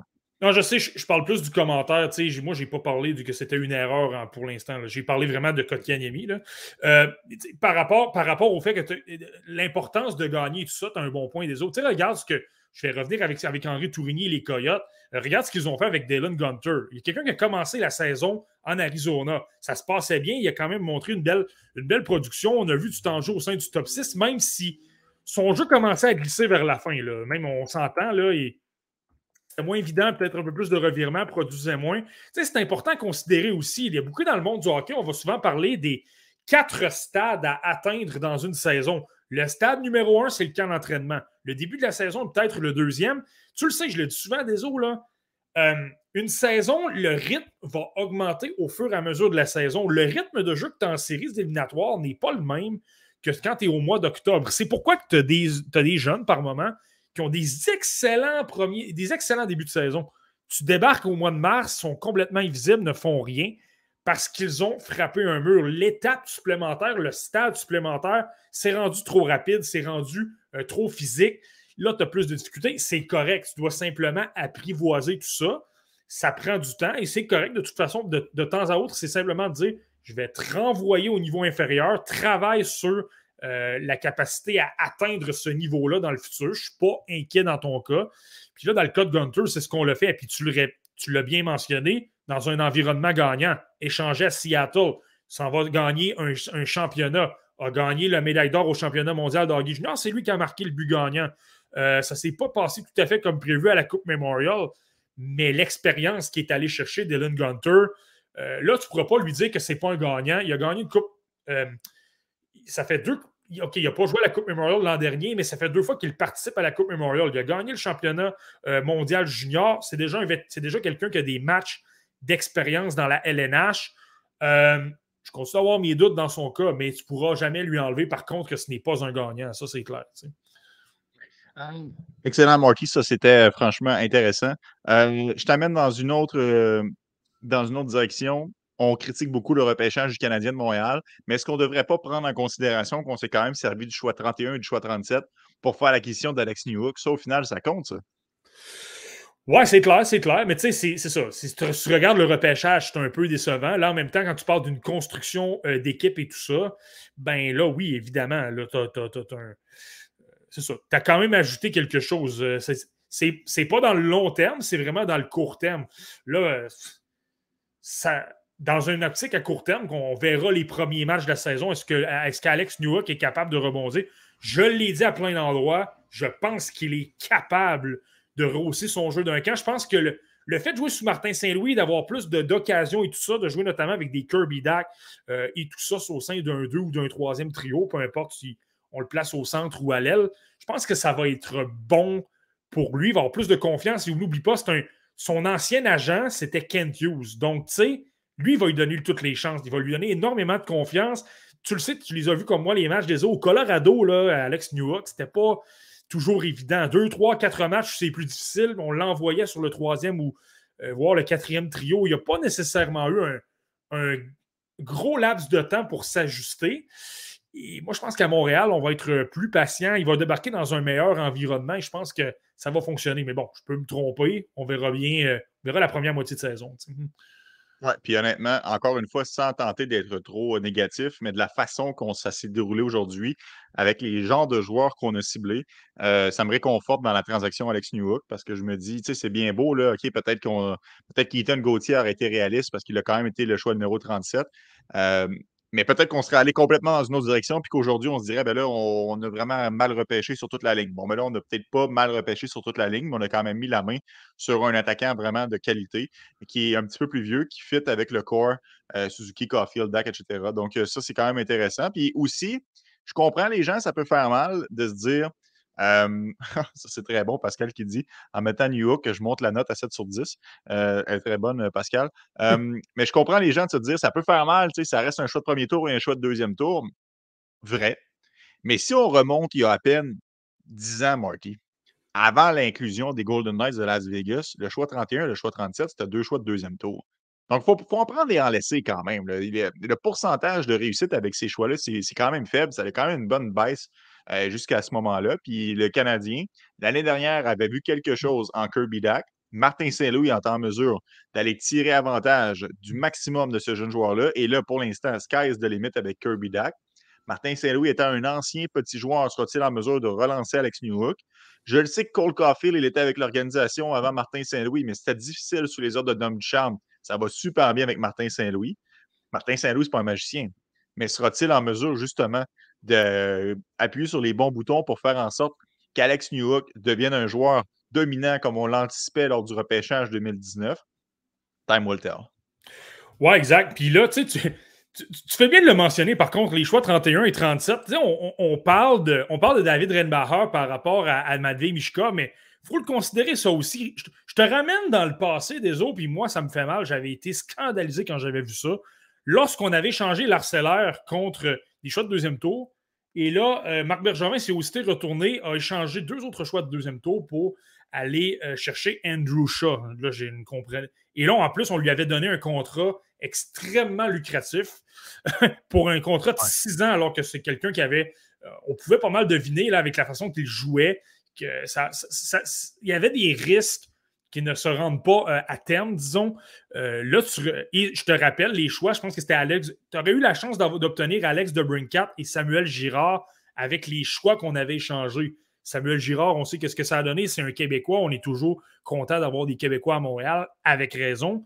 Euh, là, tu aurais Michal Gouliaev et surtout Ethan Gauthier. Donc, si Ethan Gauthier commence à devenir un excellent joueur, devient une peste dans la LNH, et qui a un rôle au sein d'un top 6 qui devient extrêmement intimidant. Puis, euh, on le sait, on l'a souvent entendu en entrevue, tu l'as souvent reçu à BPM Sport, des là, c'est tellement un gars qui sait déjà comment s'exprimer. C'est la famille Gauthier, ils sont excellents pour. Ils sont très intelligents, ils savent comment s'exprimer de la bonne façon, là, euh, très, très, très bien élevés. Donc, euh, disons que ça pourrait faire ça pourrait faire extrêmement mal. ça, c'est sûr, mais l'avenir nous le dira. Puis, entre-temps, euh, c'est un pari quand même qui aujourd'hui, je suis confortable avec. C'est sûr que ça aurait été le fun de mettre la main sur des espoirs de qualité, mais quand même, c'est excitant de voir Alex Newhook. D'ailleurs, question, Marty, à qui on pourrait comparer Newhook? Je sais que tu détestes faire ça, euh, mais y a-tu quelqu'un qui, qui, te vient en tête pour un comparatif euh, du nouvel attaquant du Canadien? Ouais, c'est ça. C'est j'ai de la difficulté, honnêtement. Là. Il me semble en avoir entendu une. Là. Ma mémoire me fait défaut, là, mais euh, c'est. J'ai peut-être un peu de difficulté. Propose... Quelqu'un propose euh, Brilliant Point, mais moins bon. Euh, je pense que Point a plus de, chien quand même. C'est quand même quelqu'un qui va aller peut-être un peu plus au filet. Je ne dis pas que New Hook ne le fait pas. C'est un bon joueur quand même défend, euh, défensivement et tout ça. Et je pense que Point, c'est peut-être un gars qui va davantage au filet, des tirs déviés, des retours de lancer, euh, peut-être un petit peu plus. Là. New Hook, je te dirais que c'est peut-être il faudrait vraiment que, il faudrait vraiment que je, vraiment que je m'attarde à la question. Honnêtement, c'est, c'est, ça, c'est un peu compliqué pour moi. Marty, euh, transaction. Les Blue Jackets de Columbus viennent d'acquérir le dernier choix du repêchage des Golden Knights de Las Vegas. Euh, à quel point tu avais peur? À quel point tu avais peur que ton joueur ne soit pas. Tu sais, tu peux l'appeler puis faire en même temps. C'est sûr que si tu l'appelles, tu te bats contre toutes les équipes. Hum. Mais c'est quand même surprenant d'aller chercher Mr. Irrelevant. Là. Euh, je suis surpris, très surpris. Ouais, c'est clair. Là. Ben, écoute, là, là je pense qu'on est davantage dans le mode. Il faut considérer ça aussi. Puis, comme tu dis, ça va peut-être absolument. Il y a des fortes chances que ça ne change absolument rien dans l'histoire de l'organisation. Oh, OK. Mais tu vois, là, c'est intéressant. C'est Tyler Peddle, dans le fond, le choix. On, on, a, ah! on a échangé pour aller chercher le dernier choix. Hey, Tyler Peddle, là, ça, c'est une chute aussi des eaux. L'an passé, je te dirais au début de la saison, souvent dans les cercles de la LHGMQ, le gars qu'on qualifiait comme le meilleur espoir de la LHGMQ au grand complet, là, je te parle vraiment le début de la saison, pas la seule qui vient de passer, mais la précédente, c'était euh, Tyler Peddle. Et il n'y a pas eu, depuis ses, premiers moments dans la LHGMQ, je ne sais pas si les adversaires se sont ajustés, euh, mais par la suite, sa progression a été pas mal plus compliquée, au point où, là, à la fin de l'année, Étant Gauthier l'avait dépassé, Étienne Morin était sur le point de le faire comment on continue à parler de pédale, mais là, c'était davantage comme un quatrième, cinquième, sixième espoir pour la LHGMQ. Et là, tu te retrouves euh, un an et demi, deux ans plus tard. Dernier choix au total. Je comprends le pari qu'on prend parce que c'est un gros gabarit, il a un coup de patin extrêmement puissant, il est bon pour foncer au filet. Euh, il y a beaucoup d'intensité, donc pour le, quand c'est le temps d'appliquer de l'échec avant, d'appliquer des mises en échec, il est, très bon, mais moi, ce que je critique beaucoup, c'est son sens du jeu. Beaucoup de mauvaises décisions. Oui, défensivement, il s'implique, mais il se sort du jeu euh, par moment parce que c'est pas tout à fait clair dans sa tête. Là. Euh, mais au dernier, au dernier rang, je comprends parce que tu as quand même un potentiel et c'est ça, c'est là que je m'en allais déjà avant qu'on sache le, le rang. Il faut considérer que là, les espoirs qui n'ont pas été repêchés, en passant, Jordan Tourigny n'a pas été repêché. Ça, moi, selon moi, c'est une euh, surprise totale, ça c'est clair. Il va, être invité. Ben, c'est ça, mais c'est exact, exactement là que je m'en allais. Euh, là, on va envoyer un paquet d'invitations et tout ça. Donc, si tu es les Blue Jackets de Columbus et que tu dis, ben, je ne veux pas risquer que, que Tyler Pellos soit invité par les Canadiens, par exemple, ou les, le Lightning de Tampa Bay, qui n'a pas énormément d'espoir, ou les sénateurs d'Ottawa, peu importe. Bien là, tu te dis, écoute, je le veux vraiment, je veux vraiment qu'il appartienne à mon équipe, je veux vraiment bâtir sur lui. Je ne veux pas lui donner la chance qu'il se rende au camp de développement des Bruins, justement, ou peu importe. Là, c'est là qu'on va procéder à une transaction, mais je te le répète, des eaux, euh, les chances sont minces que, ce soit un vol aussi. Puis si c'en est un, là, je te confirme que ça va faire des histoires incroyables dans plusieurs années. Oui, ben oui, c'est sûr. Mais c'est le fun, les Mr. Relevant. C'est toujours intéressant. Patrick Ongvis, c'est un Mr. Relevant. Il y en a mm. toujours un une fois de temps en temps qui est en mesure de, de réaliser des grandes choses dans la Ligue nationale de hockey. Marty, passé hier 7 heures en ondes. Euh, tu as commencé à 5 heures, tu t'es rendu euh, dépassé minuit avec notre petit podcast. Là, on approche, euh, on vient de dépasser la barre des 3h30. merci beaucoup de nous avoir suivis. On a reçu beaucoup de, très bons commentaires. Autant sur hier que sur aujourd'hui. merci de, nous faire confiance. C'est toujours le fun. Puis si vous n'avez pas été avec nous hier, mais vous étiez avec les gars du TSLH Podcast, je suis convaincu que vous avez eu aussi une super belle soirée. ils font aussi un travail remarquable et vous étiez avec nous dans le, euh, dans le chat, d'ailleurs, Pascal te dit une comparaison pour New York, peut-être Teravainen. Ça, effectivement, c'est pas Celle-là, euh, c'est un peu plus la route.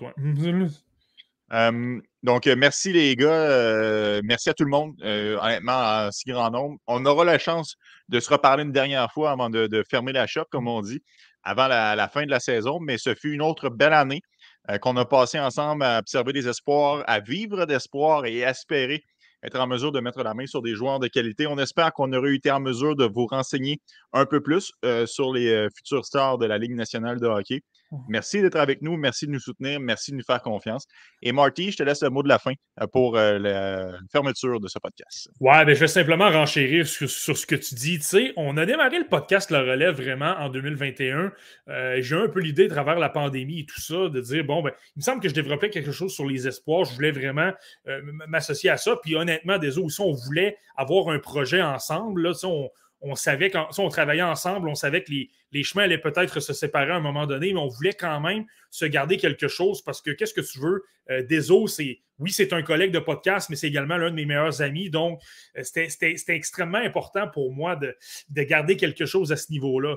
Donc, de voir où on en est où on en est parti. Vous pouvez aller voir nos vues sur YouTube de nos premiers épisodes. Euh, c'est dans le 10-12 vues. C'est, vraiment ça. On est parti de loin. On, parlait pratiquement à des, à des murs de carton. Puis là, de voir l'ampleur que ça a pris, puis de voir aussi à quel point on a du soutien. Tu on voit les gens du TSLH Podcast. On a un appui incroyable. On le répète souvent, mais moi, je pense qu'on est complémentaires. Euh, eux apportent leur vision. Tu leur site web est bien fait, leur guide, c'est une Bible, c'est incroyable pour avoir des détails et tu as, les opinions de tout le monde. Donc, tu peux savoir si Pascal aime tel joueur ou euh, Simon Servant aime un autre ou Seb Gagné. C'est formidable. Donc, je pense que les amateurs d'espoir au Québec, tu sais, au niveau anglophone, il y a toujours eu quelque chose. Tu as des Tony Ferrari, tu as des Scott Wheeler, tu as des Corey Pronman, euh, euh McKeans, FC Hockey, nomme-moi les, il y en a plein. C'est pas un problème. Mais au Québec, on en avait moins. Là, maintenant, tu as le TSLH Podcast. Euh, nous, on essaie de s'établir. C'est pas pour rien que j'ai pas un site web, c'est pas pour rien que j'ai pas euh, de vidéo. Je pense que le TSLH fait un excellent travail là-dessus. Je suis un gars de presse écrite, je suis un journaliste de presse écrite. Je pourrais le faire, mais je pense que c'est le, besoin est là. J'ai parti un podcast parce que je pensais euh, justement faire un petit tour du nombre, donner des mises à jour et tout ça. Et là, de voir, tu sais, des on, on, se regardait hier après notre, notre petit épisode d'après premier tour. On a terminé à minuit et une. Et il y avait déjà 100 vues. Ça, ça inclut même pas ce que j'ai, ce qui a pu s'ajouter depuis, euh, depuis hier.